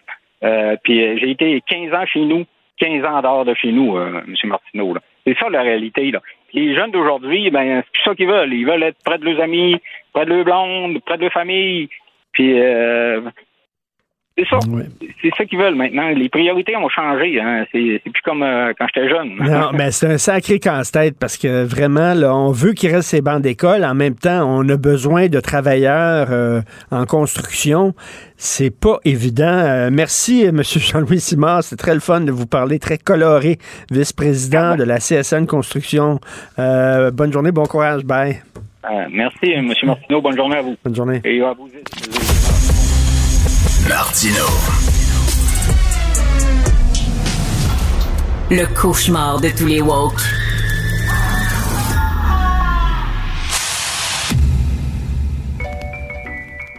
Je te rappellerai que 1,3 milliard, 44 milliards de dollars. C'est beaucoup, beaucoup d'argent. À partir de cet événement-là, il y a eu un point de bascule. Un directeur de la section argent, pas comme les autres. Yves Daou. Alors, Yves, un texte qui fait jaser aujourd'hui de Francis Alain et Julien McEvoy, le recruté à l'école avant d'être compétent pour l'emploi. Euh, c'est J'écoutais ton, ton, le vice-président de la CSN il y a quelques minutes. Là. C'est vraiment incroyable. Il vit vraiment la réalité là, du, de terrain. Mais nous, là, ce qu'on ce qu'on remarque, et là, il y a des gens qui nous disent ça. Puis il y a eu une, euh, la personne du réseau social là, pour le décrochage scolaire qui disait Écoute, là, on a une tempête parfaite. Tu as eu la pandémie qui a affecté les, jeunes. Tu as eu le fait que les jeunes à l'école, tu sais, ils n'ont pas été en présentiel pendant un bout de temps puis qu'ils sont pas motivés. Mais là, la pénurie de main-d'œuvre fait en sorte que là, ils peuvent trouver une job demain matin. Et là, ce qu'on s'aperçoit, et c'est ce qu'on a, on a fait le tour de de, quelques écoles de, formation. Écoute, c'est pas juste dans la, la, construction, là, c'est aussi dans la restauration. Écoute, il y a des gens là qui ils sont même pas terminés, comprends-tu, leur, euh, leur formation, qui sont déjà sollicités puis se retrouvent sur le marché du travail. Et puis ce qui est, ce qui ce qui est fascinant, c'est que ces gens-là, le problème, c'est souvent que quand tu es bien payé, ben, si l'inflation est là, que la famille tire l'ailleurs par la queue, puis qu'ils sont pas capables d'arriver, ben qu'ils sont pas capables de payer leur loyer, ben, ça favorise le décrochage scolaire. Et ça, là, c'est, tu sais, alors que depuis des années, on a fait des efforts incroyables en diplomation au Québec par un réussite scolaire, puis là, aujourd'hui, la pénurie de main-d'œuvre, pourrait affecter ça, affecter de façon euh, drastique. Ben non, c'est vrai qu'on parle des deux côtés de la bouche. on dit que c'est important euh, de garder les enfants à l'école, puis on, va les chercher sur les bancs d'école. Mais euh, bon, je parlais tantôt à un vice-président de la CSN, de construction, t'as entendu ça? Il dit, il y a tellement de travaux. Il dit, le gouvernement part en fou, ils font des travaux, des travaux, des travaux, les maisons des aînés, puis on va construire les autoroutes, puis on va faire ci, puis on va faire ça. Fait qu'il dit, à un moment donné, on n'a pas suffisamment d'employés pour tout ça, pour tous ces chantiers-là. Fait que c'est certain qu'on se retrouve avec un le conseil, le conseil du patronat actuellement va lancer sur TikTok là, euh, toute une, bande vidéo pour aller solliciter pour pouvoir 17 000 postes vacants dans la construction. Fait qu'imagine-toi les jeunes qui sont sur TikTok, qui sont à l'école de, des métiers de la construction, puis ils regardent ça, là, puis ils disent Hey, moi là, je, pense que je vais rester assis ici sur, mon, sur mon banc d'école alors que je peux aller me chercher une job à 25, 30 dollars de l'heure. Et là, c'est bon, on parle de la construction, mais euh, tu regardes dans le domaine de la restauration puis de l'hôtellerie, là, il y a des écoles de formation comme l'ITHQ, il y a aussi euh, une école euh, ici sur les métiers de la restauration. Là. Tu sais, les futurs serveurs là, qui étaient euh, normalement sur les bancs d'école, il y en avait 17. Là. là, il y en a juste 6 étudiants. Les futurs cuisiniers, il y en avait 205 à l'école. Là, il y en a 142. Les futurs sommeliers, il y en avait 25. Là, il y en a juste 11 après après trois ans. Donc, euh, ce que tu vois, c'est que les jeunes, ils sont zappés rapidement, tu comprends-tu, par le marché du travail parce que il, écoute, il y a tellement de, postes vacants disponibles. Mais tu es un fou d'une poche, là, tu es jeune, là, puis tu étudies, puis tu peux avoir un emploi en plus dans le domaine de tes études, puis bien payé. Mm. Un fou d'une poche, c'est certain qu'ils vont y aller. Puis ce qui est intéressant, Richard, c'est qu'on a fait, euh, tu regarderas l'article de Julien McEvoy aussi, là, on a décortiqué les 250 000 postes vacants au Québec. Là. Quand même, 84% de ces postes-là, c'est des postes permanents. Euh, 35% 40% de ces postes-là là, n'ont pas été comblés depuis 120 jours. C'est incroyable quand même, c'est quatre mois, ça. Puis euh, en plus, 58% des postes ne demandent pas une expérience euh, de 15 ans. Donc, si tu sors de l'école, tu as peu d'expérience, tu comprends-tu? Tu, mm-hmm. Normalement, tu devrais... Euh, mais ces boss-là sont pas comblés. Et donc, on est, tu sais, comme tu disais, c'est le, cancer la ben pénurie de main-d'œuvre, ça va mettre en danger la croissance économique au Québec. Et euh, donc, euh, on, revient sur ce dossier-là. donc, tu vois, as la, ce que j'appelle la tempête parfaite, là, c'est que là, on a des, la croissance économique est encore là parce qu'écoute, on n'a pas un taux de chômage élevé. Tu as une pénurie de, de, de, de, de bonnes jobs. Euh, puis là, les, les, les, étudiants restent pas sur le l'école. Et là, la question que tout le monde se pose, que je te pose régulièrement, et tu te la poses, tout le monde se la pose, c'est-tu passager, c'est-tu une passe ou on est devant une révolution, puis ça va être comme ça maintenant? Euh, ben, il y, a quelque chose, il y a quelque chose qui m'a frappé, euh, Richard. Je sais pas si tu as lu euh, l'article qui était juste à côté. C'est euh, dans, le texte de ce matin. Le, pourcentage d'augmentation des, des gens qui demandent l'assurance chômage. Ça a augmenté de 7,4% au Québec. Alors qu'on est en plein emploi. oui, ça, on la comprend pas. Et là, ce qu'ils nous disent, c'est qu'il y a un mismatch entre la mauvaise adéquation de l'offre et de la demande. Donc, ils s'aperçoivent que les gens qui vous, normalement, la grosse demande, c'est pour des métiers.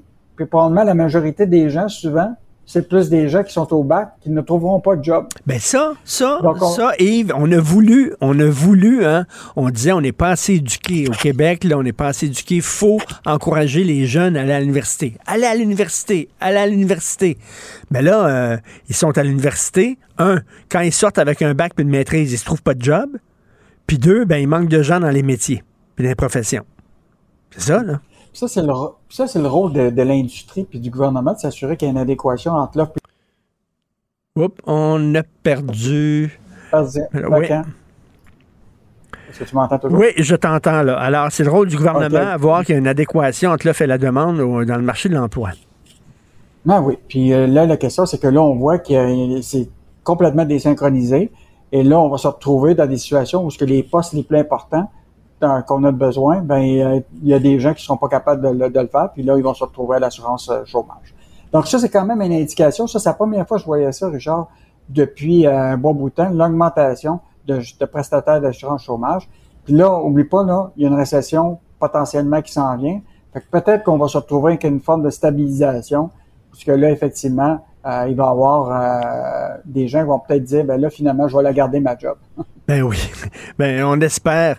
Euh, euh, Michel Gérard, dans sa chronique aujourd'hui, euh, s'attaque à l'imprudence de François Legault et de son trio économique. Je sais pas si tu as écouté hier le débat économique euh, avec euh, euh, sur LCN. Tu avais les cinq euh, représentants économiques euh, des partis politiques. Là, et je te jure, euh, Richard, là, je suis pas sûr que je confierais mon argent à ce monde-là. Écoute, c'était c'est vraiment épeurant parce que la majorité là, du- du- des cas, là, ils, ils savent que la récession s'en vient, mais ils font des promesses incroyables. Ben oui. Regarde la carte, là, 26 milliards de nouvelles promesses d'argent. Euh, écoute, j'écoutais Québec solidaire, euh, le, celui qui était représentant de la politique économique, là, qui pourrait être potentiellement le ministre des Finances. Écoute, c'est... Écoute, je te dis, je confierais pas mon argent à eux. Là. Si, mettons, là, tu as 100 000 là, à mettre en banque, là, c'est pas sûr que je, je regardais le Parti québécois, celui qui est le porte-parole économique. Pas si fort que ça. Ah ouais? Euh, écoute, le, ah, le, parti, le, le Parti conservateur, écoute, elle connaissait rien à l'économie. Écoute, c'était des phrases creuses. Pour vrai? Le seul, c'était Éric. Oui, le seul qui était bon, malheureusement, c'est Éric Girard. Tu comprends-tu? Mais c'est un banquier. Et il n'y a aucune empathie pour le peuple. il parlait comme un banquier. Il, il parle au monde, Oui, il dit, oui. on parle d'un marché haussier, euh, on est dans une période cyclique. C'est comme s'il parlait à un conseil d'administration. et le Parti conservateur Alors, on- du Québec, ça m'étonne parce que les autres, justement, c'est un parti conservateur. On va être responsable avec l'argent des gens, puis c'est important l'économie, puis c'est la base de notre programme. Puis tu dis qu'ils n'en connaissaient pas grand-chose. Non, non. En fait, le seul qui connaissait beaucoup, c'est euh, vraiment Éric Girard, c'est un ancien banquier. Ben ouais. C'est quand même sécurisant de savoir que, mais j'imagine le prochain ministre des Finances, c'était le Québec solidaire. Je suis inquiet. Mais en, euh, en terminant, une entreprise familiale québécoise, ils sont à la quatrième génération, puis les autres, ils veulent pas vendre à une entreprise étrangère. Ben, tu sais qu'on a fait ce dossier-là euh, de- depuis samedi. Là. Euh, actuellement, il y a 35 000 PME qui seraient à, vendre au, Québec, euh, qui passeraient dans le fond d'une génération à l'autre, puis qui sont pas capables de le faire. Et là, cette compagnie-là. Écoute, c'est la quatrième génération. C'est les frères Jeffrey, Corey et Robert. Ils ont une usine de blues. Ils font tous les vêtements dans le domaine des hôpitaux, dans le domaine des hôtels. Écoute, c'est une entreprise qui a été fondée par leur père en 1910. Ils ont eu des offres de partout, des entreprises américaines, d'autres entreprises, et jamais ils ont accepté de vendre. Ils ont dit, ça va rester dans la famille. Et euh, évidemment, il y a eu la pandémie qui les a aidés parce que, bon, les blues, euh, tu sais, pour les hôpitaux, c'était Ben oui. c'était évidemment des contrats importants. Important. Mais même ça, là, maintenant, c'est terminé. Et il en demeure pas moins que leur chiffre d'affaires est de 40% plus élevé. Donc, euh, tu sais, il y a des entreprises qui lancent pas la serviette. Bon, C'est une bonne- qui est en même positif. Une bonne nouvelle, Une bonne nouvelle. parce qu'il y a beaucoup d'entreprises québécoises qui passent aux mains étrangères, effectivement. Merci beaucoup, Yves. On se reparle demain. Bonne journée. Salut. La Banque Q est reconnue pour faire valoir vos avoirs sans vous les prendre. Mais quand vous pensez à votre premier compte bancaire, tu sais, dans le temps à l'école, vous faisiez vos dépôts avec vos scènes dans la petite enveloppe. Hmm, C'était bien beau. Mais avec le temps, à ce vieux compte-là vous a coûté des milliers de dollars en frais, puis vous ne faites pas une scène d'intérêt. Avec la Banque Q, vous obtenez des intérêts élevés et aucun frais sur vos services bancaires courants. Autrement dit, ça fait pas mal plus de scènes dans votre enveloppe, ça. Banque Q. Faites valoir vos avoirs. Visitez banqueq.ca pour en savoir plus.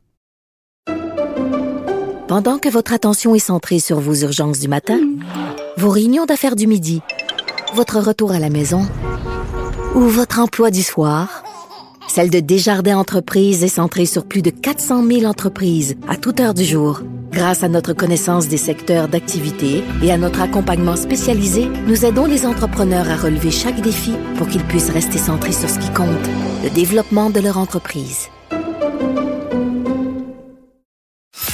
Martino, il n'y a pas le temps pour la controverse.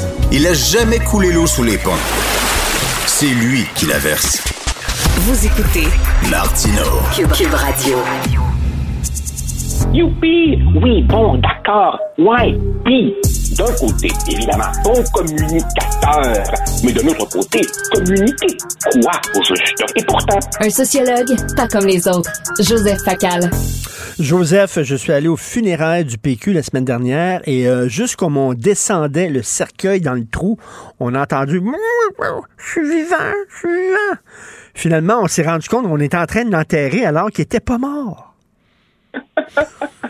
oui, c'est ça. C'est comme, euh, comme effectivement le, le, le, le, préposé qui euh, conduit le corps euh, à la morgue et tout d'un coup l'entend gigoter et se dit Oups, je pense que je vais plutôt l'amener à la salle de réanimation. en effet, en effet, c'est comme si c'est comme si la, la, la, la truite encore dans le fond de la chaloupe et il faudrait juste une toute petite poussée euh, du, du, pêcheur pour la remettre à l'eau. Euh, bon, cela dit, euh, évidemment, il reste très peu de jours à, à, la campagne, mais, mais, mais indéniablement, même des gens, Richard, qui n'ont rien, rien, rien, rien de péquiste, sont obligés de reconnaître que Paul Saint-Pierre Plamondon fait une campagne absolument étonnante, sans aucun doute la plus solide des cinq chefs.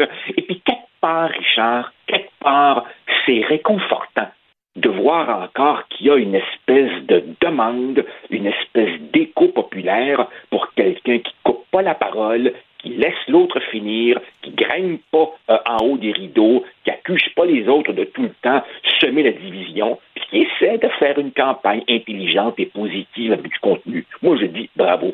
Tout à fait. Est-ce qu'on peut euh, parler d'immigration entre adultes au Québec?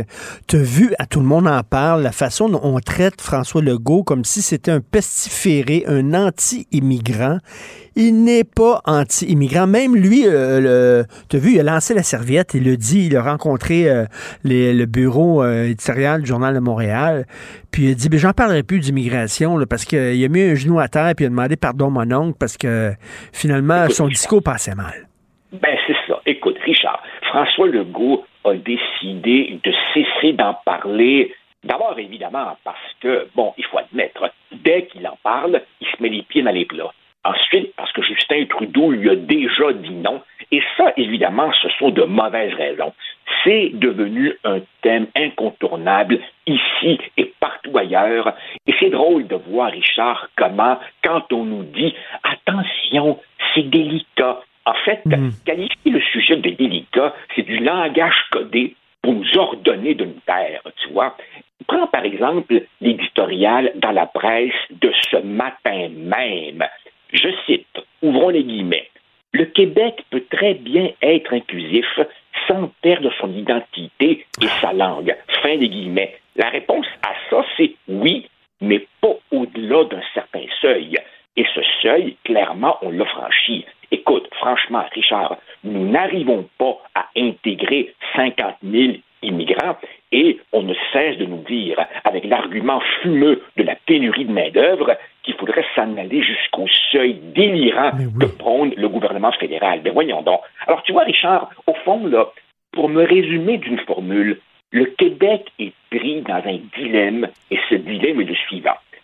Si on ne suit pas le rythme délirant du Canada, qui vise un demi-million de nouveaux arrivants dès 2024, si on ne suit pas ce rythme délirant, ben, le poids du Québec dans le Canada va baisser, avec évidemment toutes sortes de conséquences, comme par exemple la sempiternelle discussion sur le nombre de sièges du Québec au Parlement mais fédéral. Mais de l'autre côté, si le Québec suit le rythme délirant du Canada, ce qui signifierait aux, alentours de 100 000 euh, nouveaux arrivants par année, ben, nos capacités d'intégration, déjà, déjà insuffisantes pour 50 000, achèveront d'être complètement anéanties. Bref, pile, on perd, face, on gagne pas. Exactement.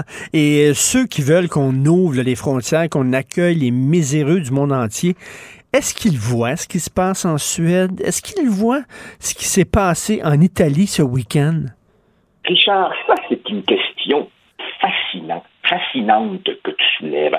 En fait, j'ai comme l'impression que le cerveau humain, quand il est enveloppé par l'idéologie, le cerveau fait une lecture sélective.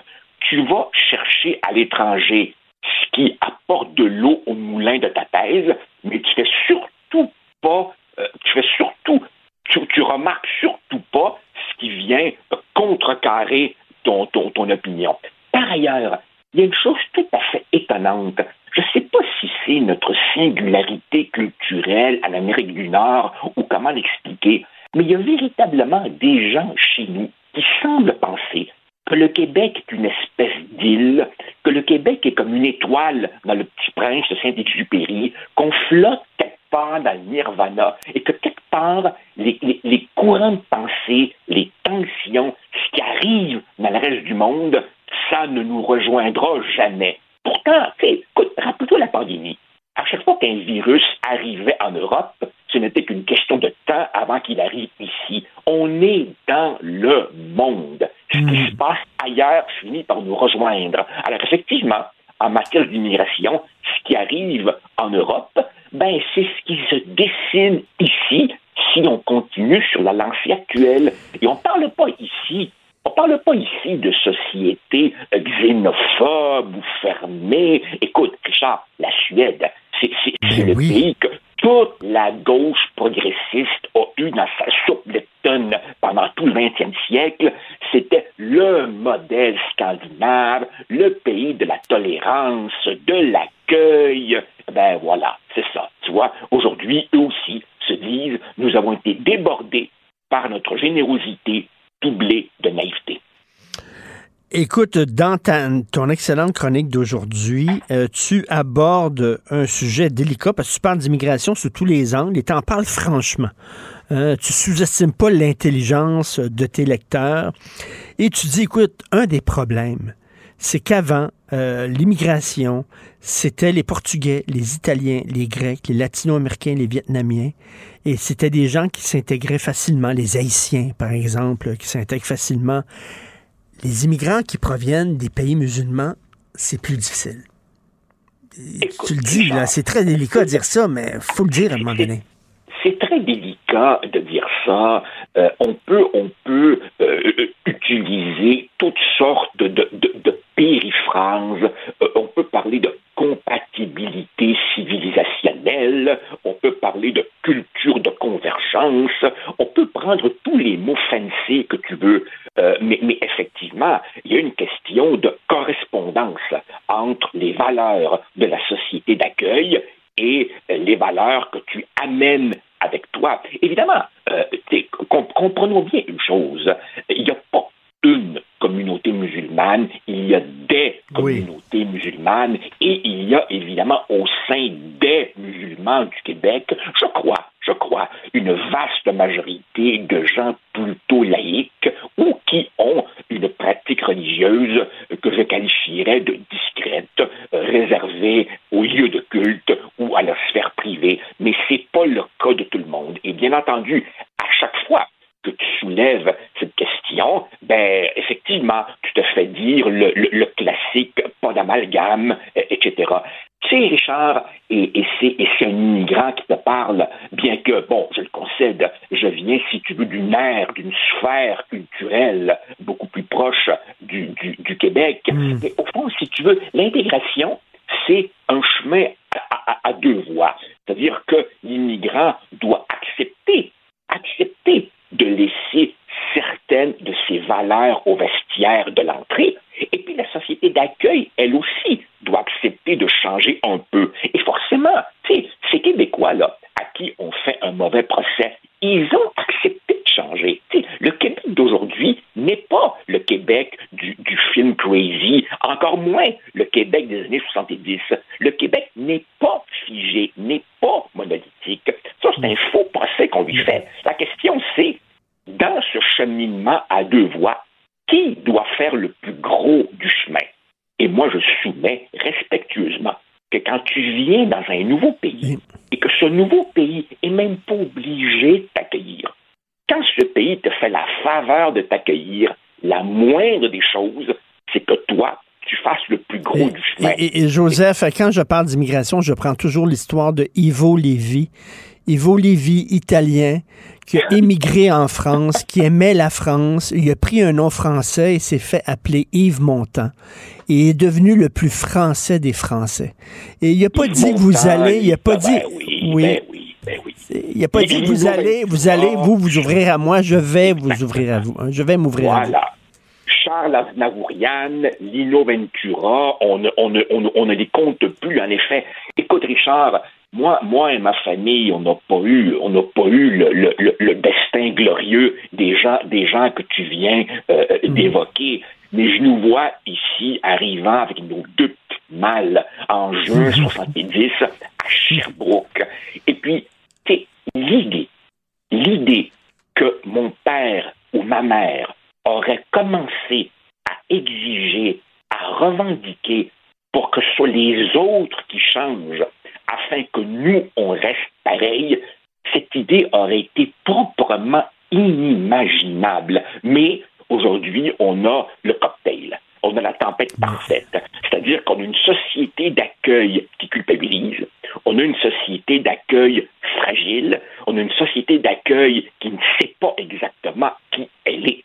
On a évidemment des immigrants qui arrivent ici, beaucoup d'entre eux convaincus de leur bon droit, et bien entendu, l'idéologie relativiste multiculturaliste refuse, refuse de poser le primat de la société d'accueil. Alors évidemment, l'immigrant arrive ici et voit non seulement deux discours contradictoires, celui du Québec et celui du régime fédéral, mais en plus, il a un premier ministre fédéral qui prétend que nous sommes un pays post-national. Alors évidemment, dans cette complète confusion, ben, l'immigrant en quête de repères va se dire je les ai, mes repères. C'est ma société d'accueil. Alors évidemment, il va aller vers le quartier où se trouve sa communauté. Il va évidemment s'installer une grosse soucoupe pour pouvoir suivre les émissions du pays qu'il a quitté et finalement reproduire ici la petite vie du pays qu'il a quitté. Mais, ça donne ce que ça donne. Et parlant de Charles Aznavourian, euh, quand tu dis, moi, à l'époque, euh, euh, c'était à l'immigrant de s'intégrer, tu sais que tu nous parles d'un temps que les moins de 20 ans ne peuvent pas connaître. oui, effectivement. Et quand,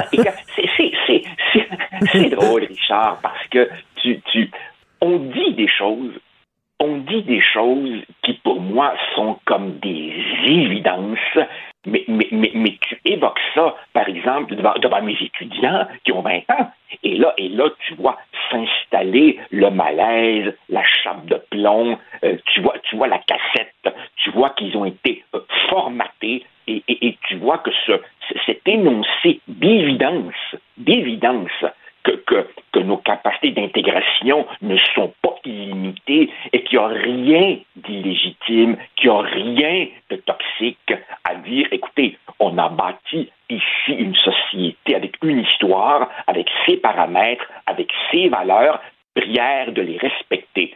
Ben, il semblerait que, coup d'on dire ça, là, fait scandale. Mais il faut le dire et le redire. Ah, c'est pour ça qu'il faut lire ta chronique d'aujourd'hui. Pourquoi cette poussée du sentiment anti-immigration? Excellente chronique. Merci, Joseph. On se reparle vendredi de cinéma. Bye. La Banque Q est reconnue pour faire valoir vos avoirs sans vous les prendre. Mais quand vous pensez à votre premier compte bancaire, tu sais, dans le temps à l'école, vous faisiez vos dépôts avec vos scènes dans la petite enveloppe. Hmm, c'était bien beau.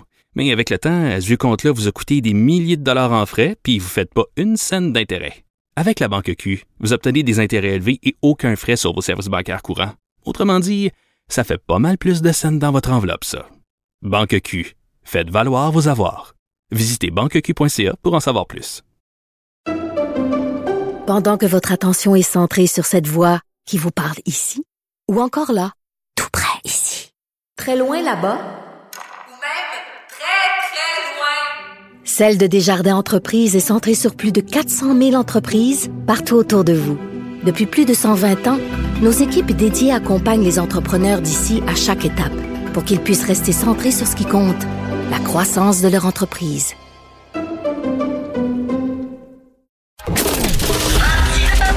Martino, souvent imité, mais jamais égalé.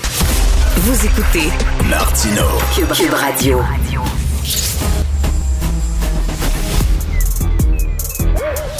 Mathieu Bocoté. Il représente un segment très important de l'opinion publique. Richard Martineau. Tu vis sur quelle planète? La rencontre. Je regarde ça et là, je me dis, mais c'est de la comédie. C'est hallucinant. La rencontre. Bocoté. Martineau. Alors, euh, Mathieu, bien sûr, les souverainistes se réjouissent du fait que le PQ est rendu à 15% Se le dit, on ne devrait pas se réjouir de ça, là. Reste que c'est quand même pas spectaculaire, là. Ben, tout, tout, tout dépend évidemment du point de vue euh, du point de vue qu'on adopte. C'est-à-dire si on se souvient des grandes années de René Lévesque, de Jacques Parizeau, de Lucien Bouchard, la situation actuelle du Parti québécois, qui est le, le porteur du projet indépendantiste sur la, dans la vie politique, est, est évidemment catastrophique. Si on regarde la situation à la lumière des dernières années, il y a deux raisons de, de regarder ça avec un peu plus de, je dirais, je dirais avec un sourire en coin. Le premier élément, c'est que c'est la première fois que les, les, souverainistes remontent en ce moment. Après, ils ont commencé la campagne à 7% environ, à 7-9% Ils sont rendus globalement à 15 C'est-à-dire que c'est un gain significatif, globalement, on le voit, d'électeurs dits caquistes qui, euh, qui reviennent au Parti québécois euh, parce qu'ils ont voté pour la CAQ en 2018 pour tasser des libéraux. Et là, ils se disent, bon, mais il faut quand même qu'un parti souverainiste existe dans notre vie politique. Et ensuite, le Parti québécois revient en mettant de l'avant son option. Donc ça, ça veut dire qu'il y a une partie de l'électorat qui est encore sensible à cette question. Et, dans le, le Parlement qui, euh, dans, la prochaine Assemblée nationale, qui sera, moi j'en suis convaincu depuis longtemps, euh, soumise à un choc politique avec le Canada autour des questions et des lois identitaires, eh si les indépendantistes sont présents, ils ont la capacité d'orienter le jeu politique, pas de le définir, pas de le maîtriser complètement, mais de l'orienter pour qu'aucun des autres partis ne puisse faire semblant que la question nationale n'existe plus. Donc c'est pas, évidemment, il n'y a pas de raison de crier youpi, hurrah, youpi mais on peut se dire que vu les circonstances, les indépendantistes qui en début de campagne étaient condamnés à disparaître de l'Assemblée nationale, sauf Pascal Bérubé, euh, sont peut-être en position aujourd'hui d'y revenir, même avec leur chef. C'est pas certain, mais c'est possible. Est-ce que tu penses que euh, Éric Duhem est plafonné?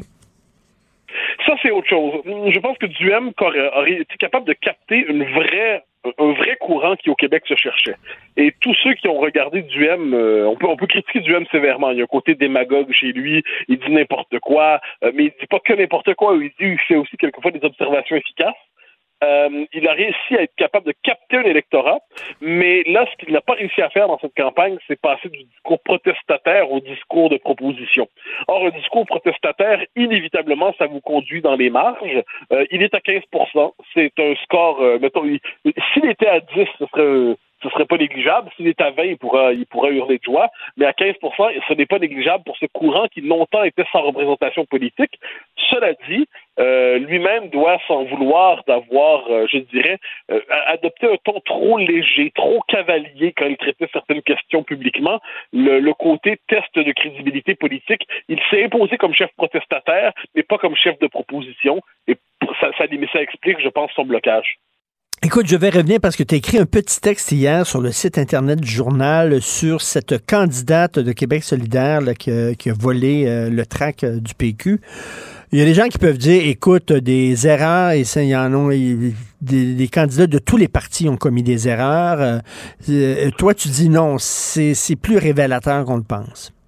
Ben, c'est qu'il y a deux choses là-dedans. Premièrement, c'est pas un militant Joe Flybin qui a fait, qui a fait cette connerie-là des militants, pour tous ceux qui ont milité dans leur vie, j'ai milité dans ma vie. Euh, il y a toujours des gens qui sont un peu, euh, un peu tête brûlée dans toutes les organisations. Aucun parti n'y fait exception. Hein. Ça, faut pas se tromper. Hmm. Ensuite, quand le candidat lui-même décide de, se comporter ainsi, c'est déjà plus louche. Quand en plus c'est le candidat du parti des vertueux majusculaires, hein, des gens qui sont au-dessus de tout, de, qui nous surplombent moralement du sentiment du haut de leur supériorité parti qui, par ailleurs, ment ouvertement quand, par exemple, il cache des éléments de programme sur la question du, désarmement des policiers, il fait disparaître ça de son site Internet et puis il dit non, ça n'a jamais eu lieu. Euh, donc là, c'est un parti qui, fait la, morale à tout le monde. Euh, ben, pour reprendre ici, c'est qu'on vient d'attraper le curé au bordel. Et puis, euh, dernier élément qui ne me semble pas inutile de souligner, c'est que cette, cette séquence-là été très mal gérée par QS. Ils auraient pu, à la rigueur, ils voient ça, ils auraient pu dire que la candidate parce que tu as vu les excuses de la candidate. Ça a commencé par j'ai eu une très mauvaise journée, j'aurais pas dû le faire. Je sais que c'est pas une excuse, mais j'ai eu une mauvaise journée. Euh, moi, quand j'ai une mauvaise journée, je vole pas des choses. Quand j'ai une mauvaise journée, je vole pas de l'argent. Quand j'ai une mauvaise journée, je vole pas des choses de mes adversaires. Bon, premier élément. Ensuite, elle s'est excusée plus tard. Mais ses excuses portaient moins sur son geste que sur le fait que la vidéo avait circulé. Donc finalement, elle était moins euh, désolée d'avoir euh, commis son, commis son geste, mais d'avoir été prise. Puis ensuite, QS a pris des heures avant de réagir, donc ils ont laissé gonfler la crise au point où ça devenait presque, ça, devenait incontrôlable pour eux. Donc c'était un condensé en fait de l'hypocrisie QS tel que c'était devant nous. Puis je le redis, hein, moi je pense que tous les partis ont leur, euh, leur tête brûlée, leur farfelu, leur matamor, leurs radicaux. Il y en a dans tous les partis, mais quand c'est la candidate dans un parti qui fait ça, donc c'est une étape de plus qu'on ne devrait pas franchir. Québec solidaire à 17% Écoute, moi que des jeunes de 17 ans, 18 ans, 20 ans votent Québec solidaire, OK, je comprends, là, t'es dans l'idéal, les, les, bonnes intentions, la vertu. Mais que des adultes majeurs et vaccinés votent Québec solidaire, ça, ça me, ça me jette à terre. Ben, ça dépend de quels adultes on parle. Hein. C'est-à-dire, si l'adulte en question a une maîtrise, euh, moi, je sais pas, moi, en sociologie euh, de l'Université du Québec à Montréal ou de Concordia, euh, il y, a de bonnes chances qu'il considère que l'homme et la femme n'existent pas, que ben, les peuples sont de pure construction sociale, que le racisme systémique va tellement de soi qu'on peut même pas discuter de la question. Donc, cet adulte de 32 ans entretient un rapport au monde qui est quelque peu fantasmé, mais qui l'oriente électoralement. Donc, qu'est-ce que c'est QS?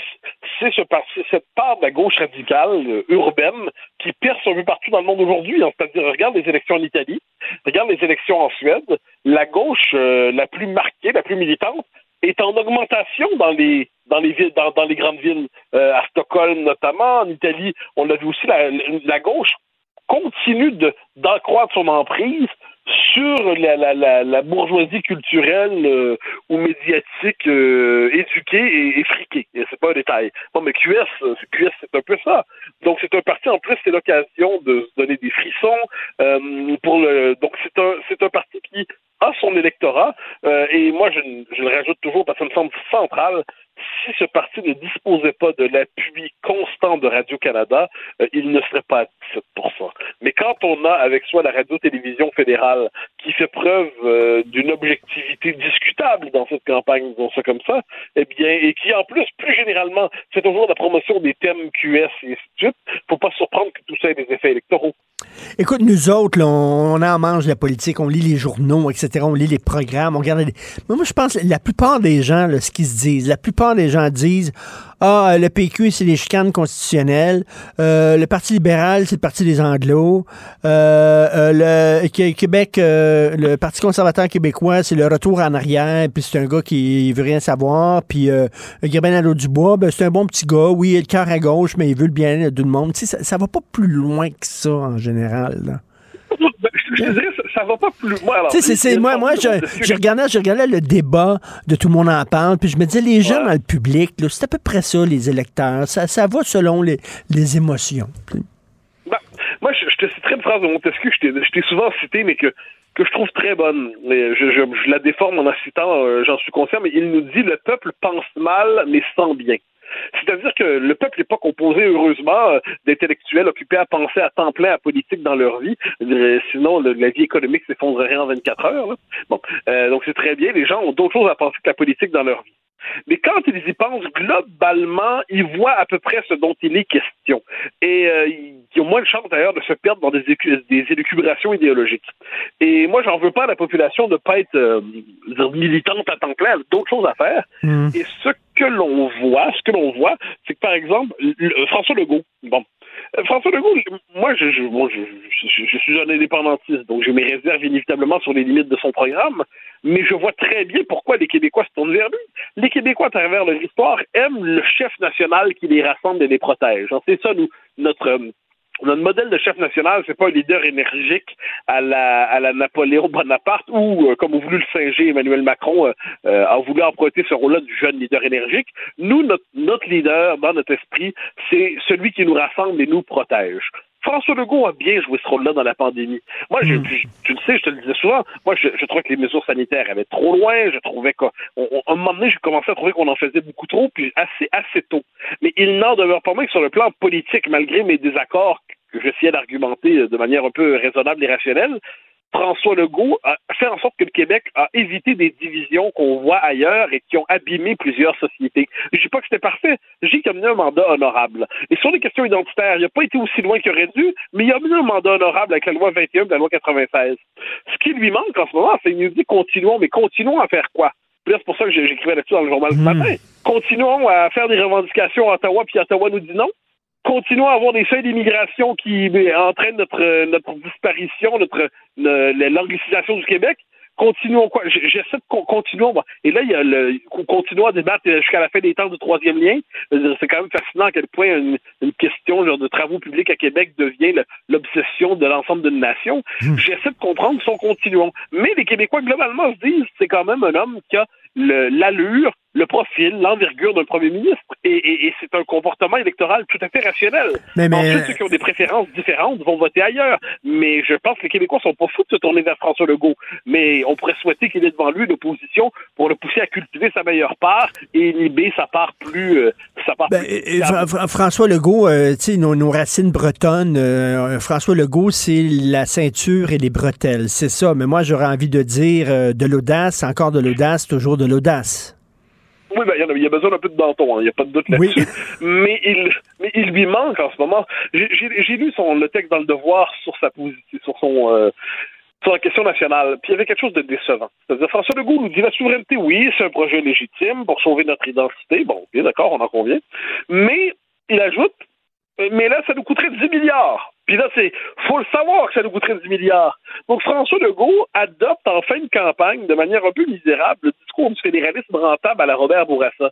Et là, on dirait qu'il aura épousé en l'espace d'un seul mandat tous les premiers ministres des dernières années. Il a pris le rôle de Lucien Bouchard au moment de la pandémie. Il a pris le Lucien Bouchard du verglas, mais qui a adapté à la position de la pandémie. Très bien. Il a pris le rôle de René Lévesque, qui nous a redonné notre fierté avec la loi 21 et la loi 96. Mais il a aussi pris le rôle de Jean-Jacques Bertrand, celui qui euh, finalement décide qu'on va accepter le Canada tel qu'il est, puis le nationalisme, si on n'est pas capable de, de confronter le Canada, donc on sent que on, on accepte la position. Il a pris le rôle de Daniel Johnson père, hein, la égalité ou indépendance, mais on ne sait pas comment ça va trancher. Puis là, il nous fait du Robert Bourassa en nous chantant le fédéralisme rentable. Et là, je me dis, mais François Legault ne peut pas faire la synthèse de personnages aussi contradictoires. Il devrait se demander c'est quoi son, son héritage à, l'échelle de l'histoire du Québec? Est-ce que c'est la gestion de la pandémie plus un pont ou un tunnel entre entre les deux rives euh, dans, dans le coin de Québec, ou est-ce que c'est pas autre chose? Et ce qu'on constate, c'est qu'en ce moment, il n'est pas sur autre chose. Euh, au nom du- d'une certaine conception du pragmatisme, il est en train de ramener nos attentes collectives à la baisse. Je trouve ça un peu triste parce qu'il n'y a pas un premier ministre qui a eu autant de pouvoir et de capital politique au Québec depuis un bon bout de temps, et de ce capital et de ce pouvoir, il ne fait pas grand-chose. C'est un peu triste. Merci beaucoup, Mathieu. On se laisse là-dessus. On se reparle demain. Bonne journée. À demain. Bye bye. La Banque Q est reconnue pour faire valoir vos avoirs sans vous les prendre. Mais quand vous pensez à votre premier compte bancaire, tu sais, dans le temps à l'école, vous faisiez vos dépôts avec vos scènes dans la petite enveloppe. Hmm, C'était bien beau. Mais avec le temps, ce vieux compte-là vous a coûté des milliers de dollars en frais, puis vous ne faites pas une scène d'intérêt. Avec la Banque Q, vous obtenez des intérêts élevés et aucun frais sur vos services bancaires courants. Autrement dit, ça fait pas mal plus de scènes dans votre enveloppe, ça. Banque Q. Faites valoir vos avoirs. Visitez banqueq.ca pour en savoir plus. Pendant que votre attention est centrée sur cette voix qui vous parle ici, ou encore là, tout près ici, très loin là-bas, Celle de Desjardins Entreprises est centrée sur plus de 400 000 entreprises partout autour de vous.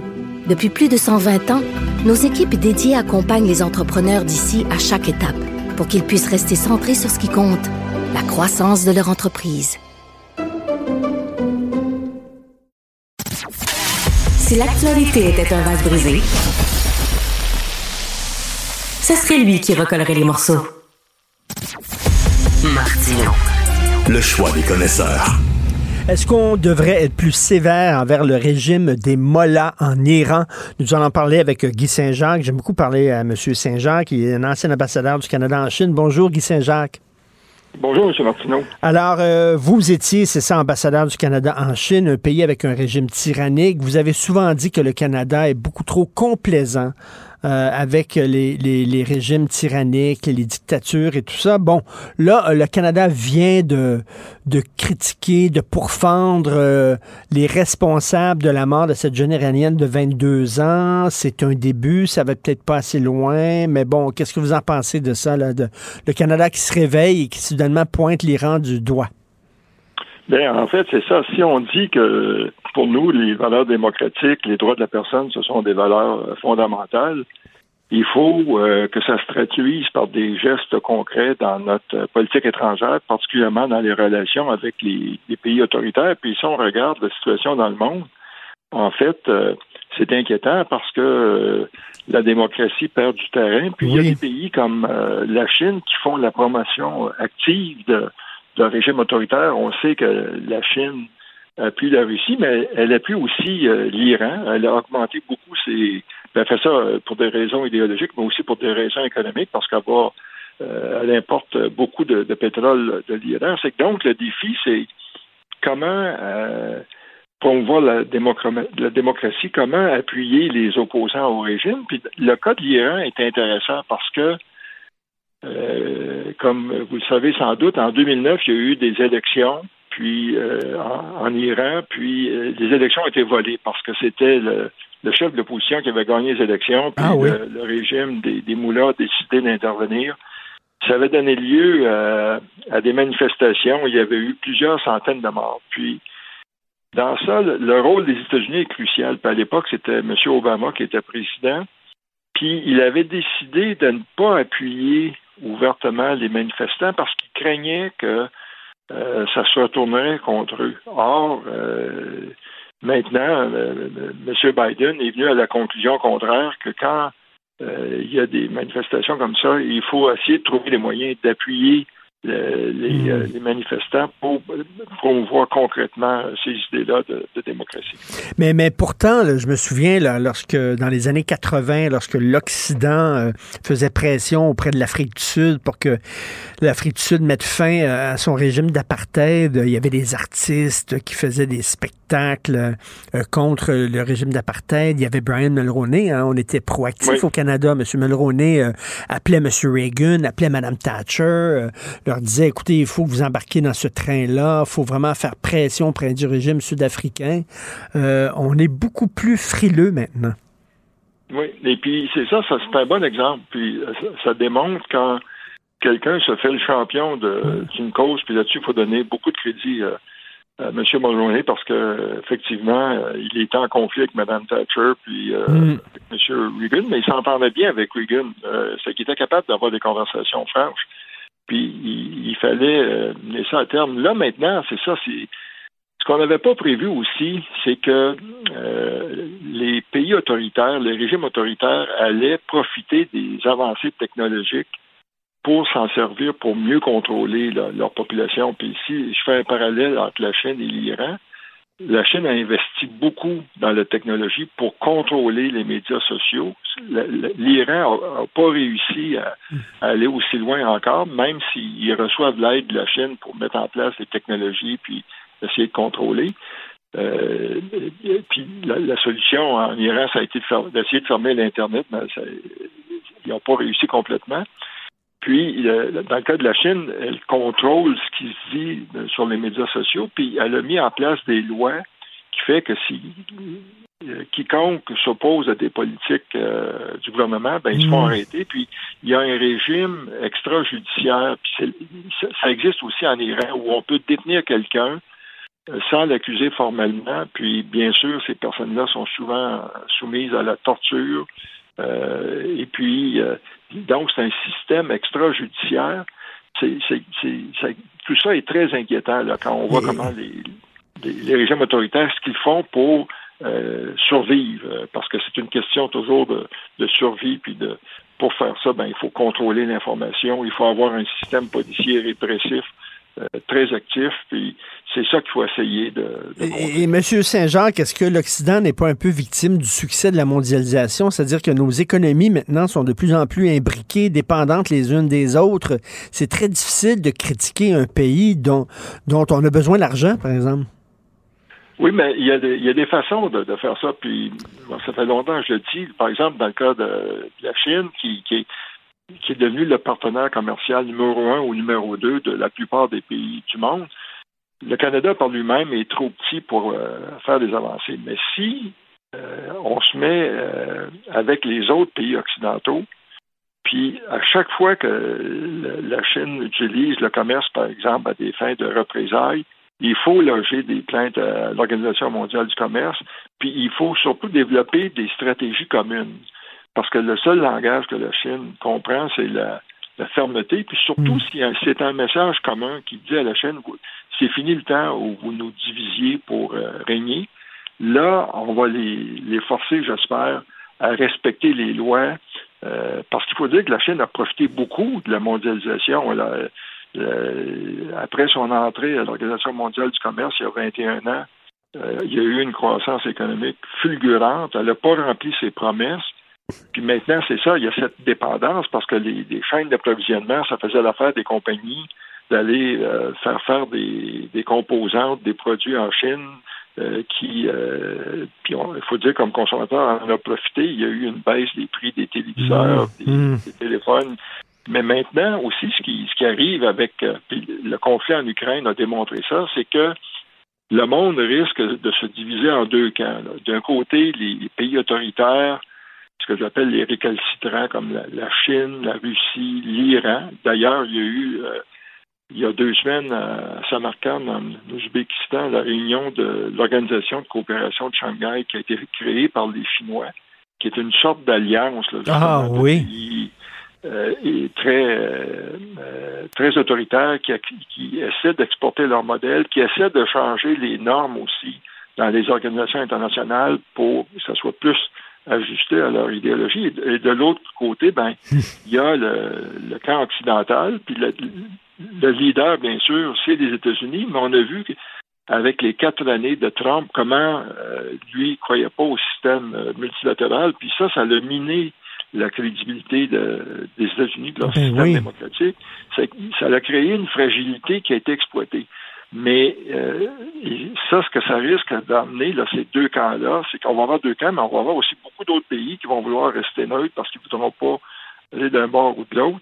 Mais euh, ça implique pour les compagnies qu'il va falloir revoir les chaînes d'approvisionnement, pour voir jusqu'à quel point elles peuvent devenir vulnérables. Il y a beaucoup de pays puis de, grands fonds d'investissement qui ont, qui ont perdu beaucoup d'argent en Russie suite aux sanctions qui ont été imposées. Si jamais la Chine devait attaquer Taïwan, il y aurait beaucoup de compagnies qui risqueraient de se retrouver dans une situation très difficile.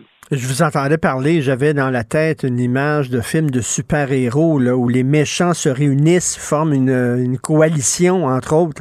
Est-ce qu'on va se ramasser justement avec un bloc qui va être euh, la Russie, l'Iran, la Chine, la Corée du Nord, etc.? Ben, si on regarde la tendance au cours des dernières années, euh, c'est ce qui est en train de se produire parce que sur le plan idéologique, euh, d'une part, ces pays-là, qu'à niveau de des régimes autoritaires, vont tout faire ce qui est nécessaire pour leur survie. Puis c'est clair pour le président chinois euh, Xi Jinping, la survie du euh, Parti communiste chinois, c'est son, objectif numéro un. Ils ont bien vu ce qui est arrivé lors de la chute de l'Union soviétique. Pour eux, ça a été une tragédie. Puis c'est pour ça aussi qu'ils veulent éviter que Poutine tombe, parce que là, ça serait un allié important qui euh, qui risquerait d'être moins solide pour eux. Mais c'est ça, il faut faire attention à ça parce que, euh, puis aussi ces pays-là pensent que les États-Unis, c'est une puissance en déclin. Et donc, euh, ils se disent, ça va être à notre tour de mener le monde, et puis hmm. on est sur la bonne voie. Et, c'est bon ce que c'est intéressant ce que vous disiez tantôt, c'est-à-dire ces pays-là voient la gentillesse, la politesse, le compromis, les accommodements, la diplomatie comme des signes de faiblesse. Oui, oui. Et puis, dans, moi, j'ai, déploré ça dans, les relations euh, avec la Chine. Puis, en fait, ça a été euh, tous les pays occidentaux qui ont cru que l'accession de la Chine à l'Organisation mondiale du commerce allait nécessairement amener une libéralisation sur le plan euh, politique. Ce que les gens n'avaient pas prévu, les leaders n'avaient pas prévu, comme je disais tantôt, c'est que ces régimes-là euh, profiteraient des avancées technologiques pour euh, augmenter les contrôles sur leur population, éliminer toute opposition. Et puis aussi, dans le cas de la Chine, ils ont érigé un, la grande muraille de feu pour empêcher hmm. l'information venant d'étrangers d'entrer en Chine. Et puis, puis aussi pour contrôler leur information. Si vous parlez à des jeunes chinois, puis vous leur demandez qu'est-ce qui s'est passé à Pékin le 4 juin 1989, ils n'ont aucune idée qu'il y a eu des milliers de personnes qui ont été massacrées. Fait que c'est c'est euh, tout ça pour mm. dire qu'il faut réviser notre approche dans les organisations multilatérales, être moins naïf, mm. puis reconnaître que ces régimes-là, euh, en Iran, euh, en Russie, en Chine, ce sont des, des régimes qui menacent nos valeurs et que si on réagit pas, ben, à un moment donné, il va falloir lever, lever le drapeau blanc. Tout à fait, tout à fait. Si eux autres avancent, nous autres, on recule. C'est rien que ça. Et euh, il faut euh, dénoncer les régimes d'apartheid. Et puis, je m'excuse, mais ce qui se passe en Iran, c'est un régime d'apartheid, mais c'est pas les Noirs qui sont considérés comme des citoyens de second ordre, ce sont les femmes. Mais c'est le même genre de régime. Euh, toujours un plaisir de vous parler, M. Guy Saint-Jacques, ancien ambassadeur du Canada en Chine. Bonne journée, merci. Merci, bonne journée aussi. Merci. Martino, même avec un masque, c'est impossible de le filtrer. Vous écoutez Martino Cube Radio. Alors, nous euh, discutons avec euh, Karine Gagnon, chroniqueuse politique au Journal de Montréal, Journal Le Québec et directrice adjointe de l'information au Journal Le Québec. Et Karine, je conseille aux gens, je les encourage à aller lire absolument la chronique que tu as écrite sur le voile, une chronique importante et courageuse où tu disais, ben, le voile que les femmes portent ici, c'est le même voile euh, dont les Iraniennes tentent de se débarrasser actuellement. C'est ce que tu écrivais? Ah, oui, ben, tu sais, je trouve ça, euh, je trouve ça marquant, tu sais, de voir que des femmes en Iran se battent au péril de leur vie, là. Euh, pour, mm. euh, pour se débarrasser de ce, de ce vêtement-là, de cet accessoire vestimentaire-là, on peut bien le nommer, qui est un symbole d'oppression, alors qu'ici, tu sais, on essaie on dirait qu'on on, on, a recadré le débat pour dire que c'est le choix des femmes de savoir comment s'habiller. Tu sais, la sœur mm. Christine Labrie avait dit ça un peu récemment. Ça, bon, ça avait fait beaucoup euh, couler beaucoup d'encre. Euh, mais tu sais, je trouve que ça, c'est de réduire beaucoup le débat qu'on devrait avoir dans nos sociétés occidentales là-dessus. Tu sais, il y a des femmes qui militent, des, des, euh, des femmes arabo-musulmanes qui sont maintenant établies en Amérique puis qui militent pour que on cesse de de garder le silence puis de, de faire l'aveuglement volontaire. Puis je, trouve que je trouve ça gênant en fait là, c'est devant elle là, qu'on se comporte comme ça, qu'on réduise le débat, alors que clairement euh, c'est un symbole d'oppression. Mm. Il faut le voir comme ça. Si je reprenais les propos de la militante Yasmine Mohamed qui disait euh, qu'il soit porté librement ou non le voile, ça n'a pas d'importance à partir du moment où c'est un symbole d'oppression. Exactement. Exactement, vraiment, ça s'intitule Critiquer le port du voile et c'est une sacrée bonne chronique, euh, Karine. Il faut absolument euh, que les gens la lisent. on revient sur le sondage. tu dis que la CAQ s'est rendue un parti de boomers, un parti de vieux. Ben, je trouve, tu sais, j'écoutais le, hier, Jean-Marc nous présentait les résultats, puis c'est clair, là, je comprends pourquoi Québec solidaire appelle les jeunes à aller voter, parce que dans leur cas, c'est plus des jeunes qui votent pour eux, mais dans le cas de la CAQ, euh, c'est vraiment les personnes plus âgées. ça, c'est une bonne nouvelle pour eux, parce que ce sont les gens qui vont voter le plus.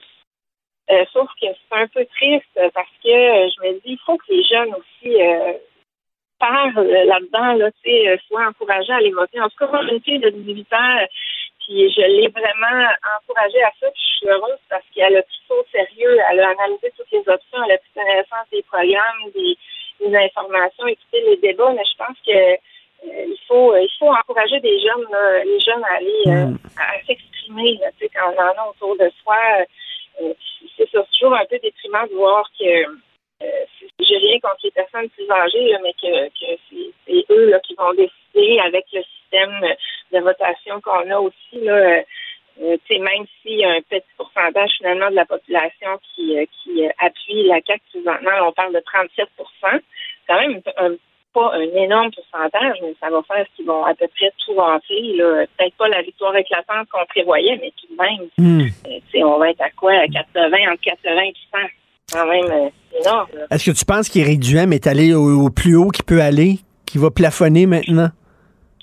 Ben, c'est clairement ce que Jean-Marc Léger nous disait hier, là, que lui, ça, ça plafonnait, qu'il avait atteint son top, il a dit il a topé.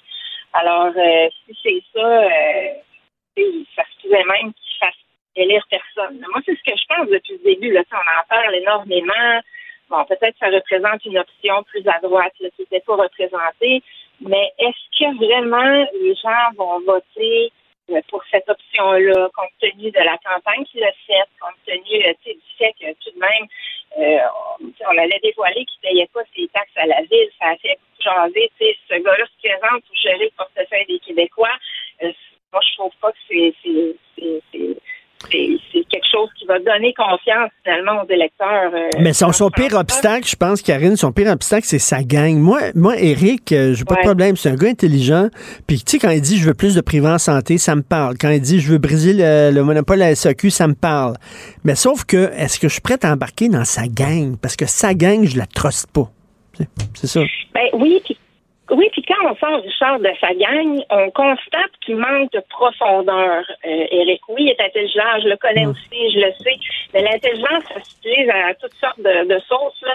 Puis il y a aussi beaucoup de jugement qui entre en ligne de compte, moi je trouve, dans, dans à savoir euh, si quelqu'un est intelligent ou moins Mm. intelligent ou tout ça.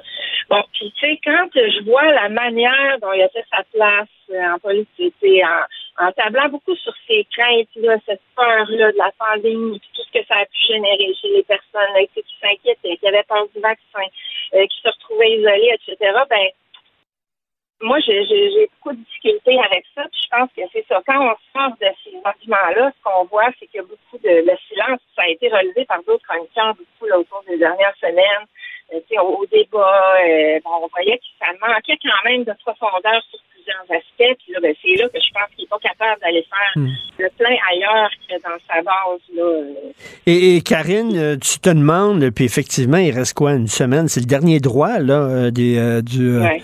du, euh, tu dis, euh, PSPP va peut-être manquer de temps pour marquer d'autres points, parce que ça, il, est sur sa lancée, mais ça se termine.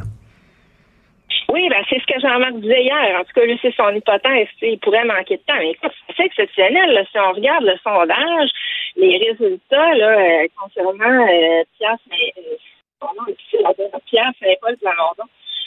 Paul Saint-Pierre Plamondon, tu vois, je l'ai même inversé. Euh, c'est quand même euh, exceptionnel de voir où il est parti. Puis là, tu sais, même, il fait, euh, euh, dans la course là, pour, euh, pour qui va former l'opposition officielle. Tu sais, encore là, la répartition du vote va, va le désavantager parce que euh, il, pas, il, va pouvoir avoir un pourcentage important, plus important qu'on pensait de voix, mais est-ce que ça va pour autant faire élire un grand nombre de, députés du Parti québécois? C'est là aussi que ça va jouer. C'est ce que Jean-Marc vous expliquait hier. Euh, maintenant, moi, je suis, quand même impressionnée par sa campagne. Euh, je suis visiblement pas la seule. Donc, ça, c'est quelque chose qu'on n'attendait pas. Et puis, tu sais, de voir, euh, de voir sa performance dans le sondage, ben, il a, il a à peu près rejoint euh, Gabriel Nadeau-Dubois, euh, euh, pour lequel des chefs d'opposition préférez-vous, là. Euh, euh, le chef de CRIF est à 27, puis le chef du PQ est à 25. Euh, il serait le meilleur deuxième choix aussi. Donc ça, ça, ça démontre qu'il y a encore un potentiel d'aller chercher des voix, mais effectivement, il reste pas beaucoup de temps là, donc pour, pour lui. Et en terminant, euh, je veux absolument aborder ça parce que tu, veux nous en parler. Les communautés religieuses qui font tout pour retarder les procédures euh, concernant là, euh, donner de l'argent aux, victimes justement de, de, prêtres agresseurs.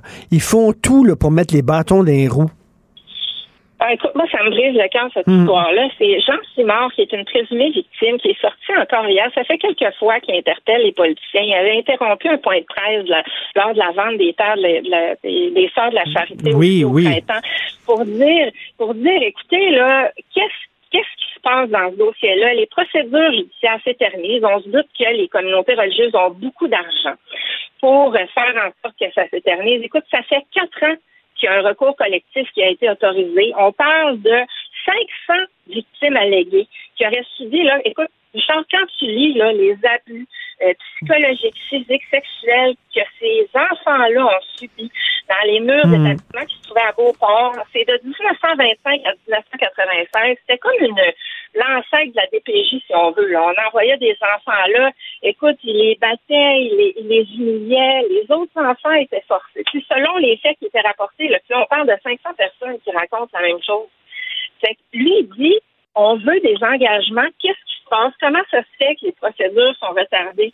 Il est au bord du gouffre, tu comprends? Donc, il lance encore une fois un cœur. C'est comme si personne n'entend.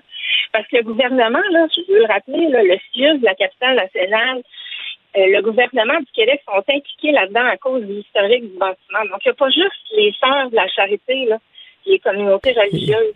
Et quand ben, les communautés religieuses disent, et, et comme tu dis, quand ils disent on n'a pas d'argent pour payer tout ce monde-là, je m'excuse, mais ils ont de l'argent pour payer leurs avocats, par exemple. Ah, écoute, absolument. Là, Puis, tu sais, si ça fait quatre ans et demi que ça traîne, imagine-toi la facture. Fait que moi, je trouve ça épouvantable. Je, je- je vois la détresse de ces gens-là, de ce monsieur-là qui sort constamment pour essayer de faire en sorte que ça bouge. Puis je trouve ça épouvantable que, que ça que ça continue, puis combien de temps encore ça va se poursuivre. Je pense qu'il serait temps là, que nos élus se penchent là-dessus puis fassent en Ben. sorte que, que ça bouge. là. C'est toujours la bonne défaite de dire Ah oui, mais il y a une procédure judiciaire, on peut pas parler de ça, mais là, quand même, là, vu l'ampleur de la chose, là, je pense qu'il serait temps qu'il se passe Ben, quelque chose là-dedans. c'est tu quoi, Ka- Karine, tu me donnes, euh, tu me donnes le goût de l'interviewer demain, justement, à Cube Radio, Jean Simard. Ce serait bien d'y parler, euh, justement. Oui. Mais merci. Oui, il est excellent d'ailleurs pour s'exprimer. là. Oui, oui, mais tu fais bien d'en parler parce que c'est vrai que c'est épouvantable ce qu'ils ont enduré, puis ça fait quatre ans que ça traîne. Merci beaucoup, Karine. Merci. Bonne journée. Merci, Richard. Bonne journée. La Banque Q est reconnue pour faire valoir vos avoirs sans vous les prendre. Mais quand vous pensez à votre premier compte bancaire, tu sais, dans le temps à l'école, là, vous faisiez vos dépôts avec vos scènes dans la petite enveloppe. là. Hmm, C'était bien beau. Mais avec le temps, à ce vieux compte-là vous a coûté des milliers de dollars en frais, puis vous ne faites pas une scène d'intérêt. Avec la Banque Q, vous obtenez des intérêts élevés et aucun frais sur vos services bancaires courants. Autrement dit, ça fait pas mal plus de scènes dans votre enveloppe, ça. Banque Q. Faites valoir vos avoirs. Visitez banqueq.ca pour en savoir plus. Pendant que votre attention est centrée sur vos urgences du matin, vos réunions d'affaires du midi, votre retour à la maison ou votre emploi du soir, celle de Desjardins Entreprises est centrée sur plus de 400 000 entreprises à toute heure du jour. Grâce à notre connaissance des secteurs d'activité et à notre accompagnement spécialisé, nous aidons les entrepreneurs à relever chaque défi pour qu'ils puissent rester centrés sur ce qui compte, le développement de leur entreprise. Ben oui, on le sait. Martineau, ça n'a pas de bon sens comme il est bon. Vous écoutez Martineau. Cube Radio. Gilles Proulx. Bonjour, mon cher Richard. Richard Martineau. Petit lapin. La rencontre. Point à l'heure des cadeaux. Je serai pas là, là à vous flatter dans le sens du poil. Point à la ligne. C'est très important, là, ce qu'on dit. La rencontre pro martineau Gilles, il y a des gens qui sont tout énervés parce que le PQ est rendu à 15% mais faut-tu faut-tu que ça, ça, ça, ça, ça ait mal au PQ pour qu'on s'énerve parce qu'ils sont à 15? Ouais, mais euh, par ailleurs, on dit bel et bien qu'il avait fallu que cette campagne dure deux semaines de plus. Le PQ reprenait au moins un poste de l'opposition officielle, ce qui aurait été merveilleux pour la santé démocratique. Et c'est pour, soi, pour ça, Richard, moi je te crie ce matin aux jeunes citoyens, à tous les péquistes d'hier à aujourd'hui, même si le temps manque, Paul Saint-Pierre Plamondon se doit d'avoir une place enviable à l'Assemblée nationale. Pourquoi? Pour le bien-être de la démocratie. Et François Legault est encore en tête du peloton, mais si la campagne avait duré plus longtemps, alors sa descente se serait poursuivie parce qu'il a été un flambeau, un homme qui a changé d'idée trop souvent, qui n'a pas donné d'importance au grand thème du début de son mandat d'il y a quatre ans. Et encore une fois, on s'aperçoit que là, on va se battre pour le titre de chef de l'opposition. J'aimerais bien que ce soit le PQ, mais le temps manque. Alors, on va se battre à savoir si ça va être Dominique Anglaise ou encore euh, le James Dean de la politique. Bon, peut-être comme prix de consolation, James Dean ressemble drôlement au Parti libéral, antinationaliste, il se dit indépendantiste tout en étant pour l'envahissement de l'immigration. Euh, ça ressemble drôlement, il y a beaucoup de rapprochements à faire. Pensons à Paul Saint-Pierre Plamondon. Il a eu à traverser un brassage épouvantable quand il a été élu. Il a été rapetissé par ses propres membres, par Lucien Bouchard, qui lui a mis du poison dans sa tasse de café. Rappelons-nous de la mesquinerie aussi quand on a célébré le centenaire de René Lévesque, où on a tout fait pour l'oublier et ne pas le mettre sur la scène derrière un micro. Ce gars-là a eu une traversée de désert épouvantable et c'est pourquoi je prie les péquistes et les non-péquistes, les péquistes d'hier ou d'aujourd'hui, les libéraux devenus péquistes, vraiment à s'éveiller pour le bien-être de la démocratie. Il faut que ce gars-là soit fortement représenté à l'Assemblée nationale.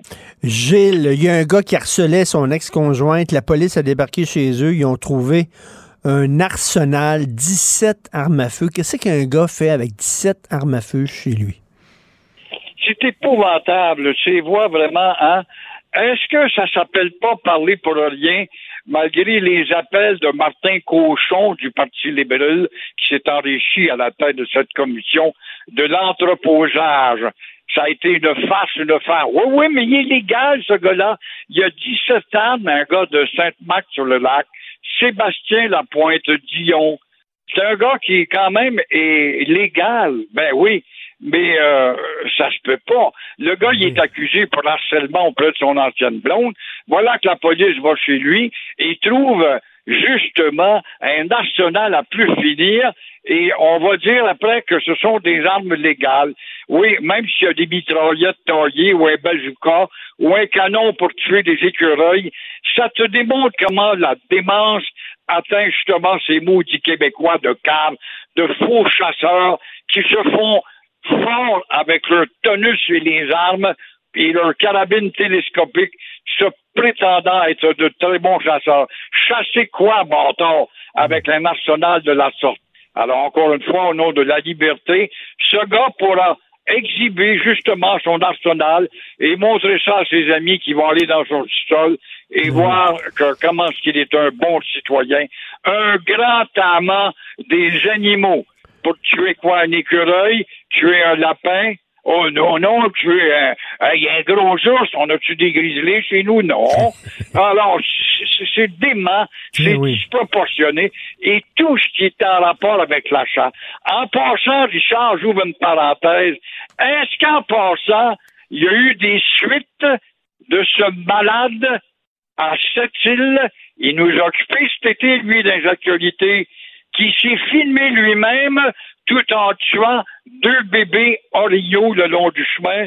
Comment j'espère qu'on n'en parle plus de ça? Est-ce que la justice s'éteint à ce point-là avec la pluie, quoi? Et en terminant, Gilles, euh, une journée importante pour tous les amateurs de radio, c'est les 100 ans de la radio francophone au Québec aujourd'hui. En réalité, euh, CFCF est né en 1919 et en 18 avec XWA et Ottawa exige que les futurs postes de radio aient l'appellation C. Alors CFCF, ça veut dire Canada Finest, Canada. First. Suivi en le 22 septembre, bien qu'on ne reconnaisse plus cette date, moi, moi pas pourquoi, moi j'ai écrit la radio d'hier aujourd'hui et euh, toute la documentation que j'ai pu trouver c'est bel, et bien le 22 septembre que CKC rentre en opération. Elle est bilingue pour cinq ans. Au début, elle est embryonnaire. C'est une radio hautement culturelle qui arrose une population qui illettrée avec des grands concerts, le Metropolitan Opera, puis on est branché sur NBC à New York pour s'alimenter en haute culture. Et euh, par la suite arrive la décennie 30. Là, on rentre dans l'ère de la production littéraire avec tous ces écrivains, Germaine Guévrebon et combien d'autres, Choquette et combien euh, les belles histoires des pays d'en haut. Donc, le littéraire prend de l'importance, on a appelé ça l'âge d'or de la radio. On pense à la décennie 40, à tous les ans, la radio change. C'est la guerre à cause d'Adolf Hitler. Là, on commence à ouvrir les micros, élargir les bulletins de nouvelles et vont s'affirmer justement des Judy Jasmin, des René Lévesque, des Paul Dupuis, des René Le Cavalier à Radio Alger. Et après ça, on arrive dans la décennie 50 où un phénomène qui s'appelle Elvis Presley bouleverse les mœurs et les goûts des jeunes. On invente en même temps la radio portative et là, la radio s'américanise au maximum. Décennie 60, avec la révolution tranquille, il est temps que ça change. La radio s'intéresse aux affaires. Comme tu vois, la radio est toujours à la remorque. Elle hmm. n'est pas à l'avant-garde des idées nouvelles comme on tente à le prétendre. Et, et, Gilles, vous avez... aux affaires publiques. Et, vous puis 80, ben, la même chose avec euh, la crise amérindienne, l'arrivée des grandes gueules dont je fais partie avec Pasco, Arthur, euh, Cournoyer et compagnie, les années 90, etc., etc. Et, euh, c'est ainsi que la radio, depuis les années 90-2000, est devenue une radio de ricanade et de superficialité dirigée par des êtres concombres, faiseux d'argent, money maker, et puis évidemment avec la superficialité qui doit rentrer en ligne de compte. Il faut rappeler que je pense c'est la semaine prochaine que vous allez célébrer vos 60e, votre 60 ans de carrière, c'est quand même important. Il faudrait souligner ça à tout prix avec des feux d'artifice, tiens, Gilles. au-dessus, au-dessus des, au-dessus des réserves amérindiennes, des feux d'artifice les 60 ans de carrière de Gilles Brou. tu vas avoir un des pointu pour savoir ça. Effectivement, ça a commencé le 5 octobre 52. Premier bulletin où je bafouillais et on se demandait si on s'en allait pas. C'était beaucoup plus intense qu'aujourd'hui par rapport à Poutine avec euh, les ogives nucléaires qui étaient installées à Cuba et Castro fait branler le monde et je n'ai jamais oublié cette période. Évidemment, ça se passait en octobre 62 dans une petite station où je collabore encore à Montmagny? Par la suite pour filer à Matane, par cette île, et puis à Québec, puis à CHRC, Richard, où les patrons nous demandaient en 1964, demandez donc à l'auditoire si ça serait propice d'avoir un tunnel entre Lévis et Québec. 1964. en tout cas, quelque chose me dit qu'on va souligner ça, vos 60 ans de carrière. Gilles, bien sûr, faudrait que vous veniez en studio pour qu'on fasse une longue entrevue. Merci beaucoup. Avec plaisir. Merci beaucoup. À demain. Merci, Gilles. Alors, c'est tout le temps qu'il me reste. Merci beaucoup à l'équipe de Feu avec qui je travaille. Florence Lamoureux à la recherche et Louis-Antoine Lemire qui nous a donné un coup de main. Et bien sûr, André-Sylvain Latour, euh, puis qui en plus qui est allé chercher les journaux. Parce qu'on se fait voler nos journaux. On reçoit nos journaux, c'est important. Christian, on est un média, faut qu'on reçoit nos journaux. Mais des fois, on s'est fait voler. Fait que là, André-Sylvain est allé chercher nos journaux et nous a aidé à la recherche. Merci beaucoup. Euh, Jean-François Roy, bien sûr, la réalisation et la régie. C'est le vieux Chris qui arrive. On se parle, lui et moi, dans une demi-heure. Bonjour, bonne journée et à demain, 8h30. Cube Radio.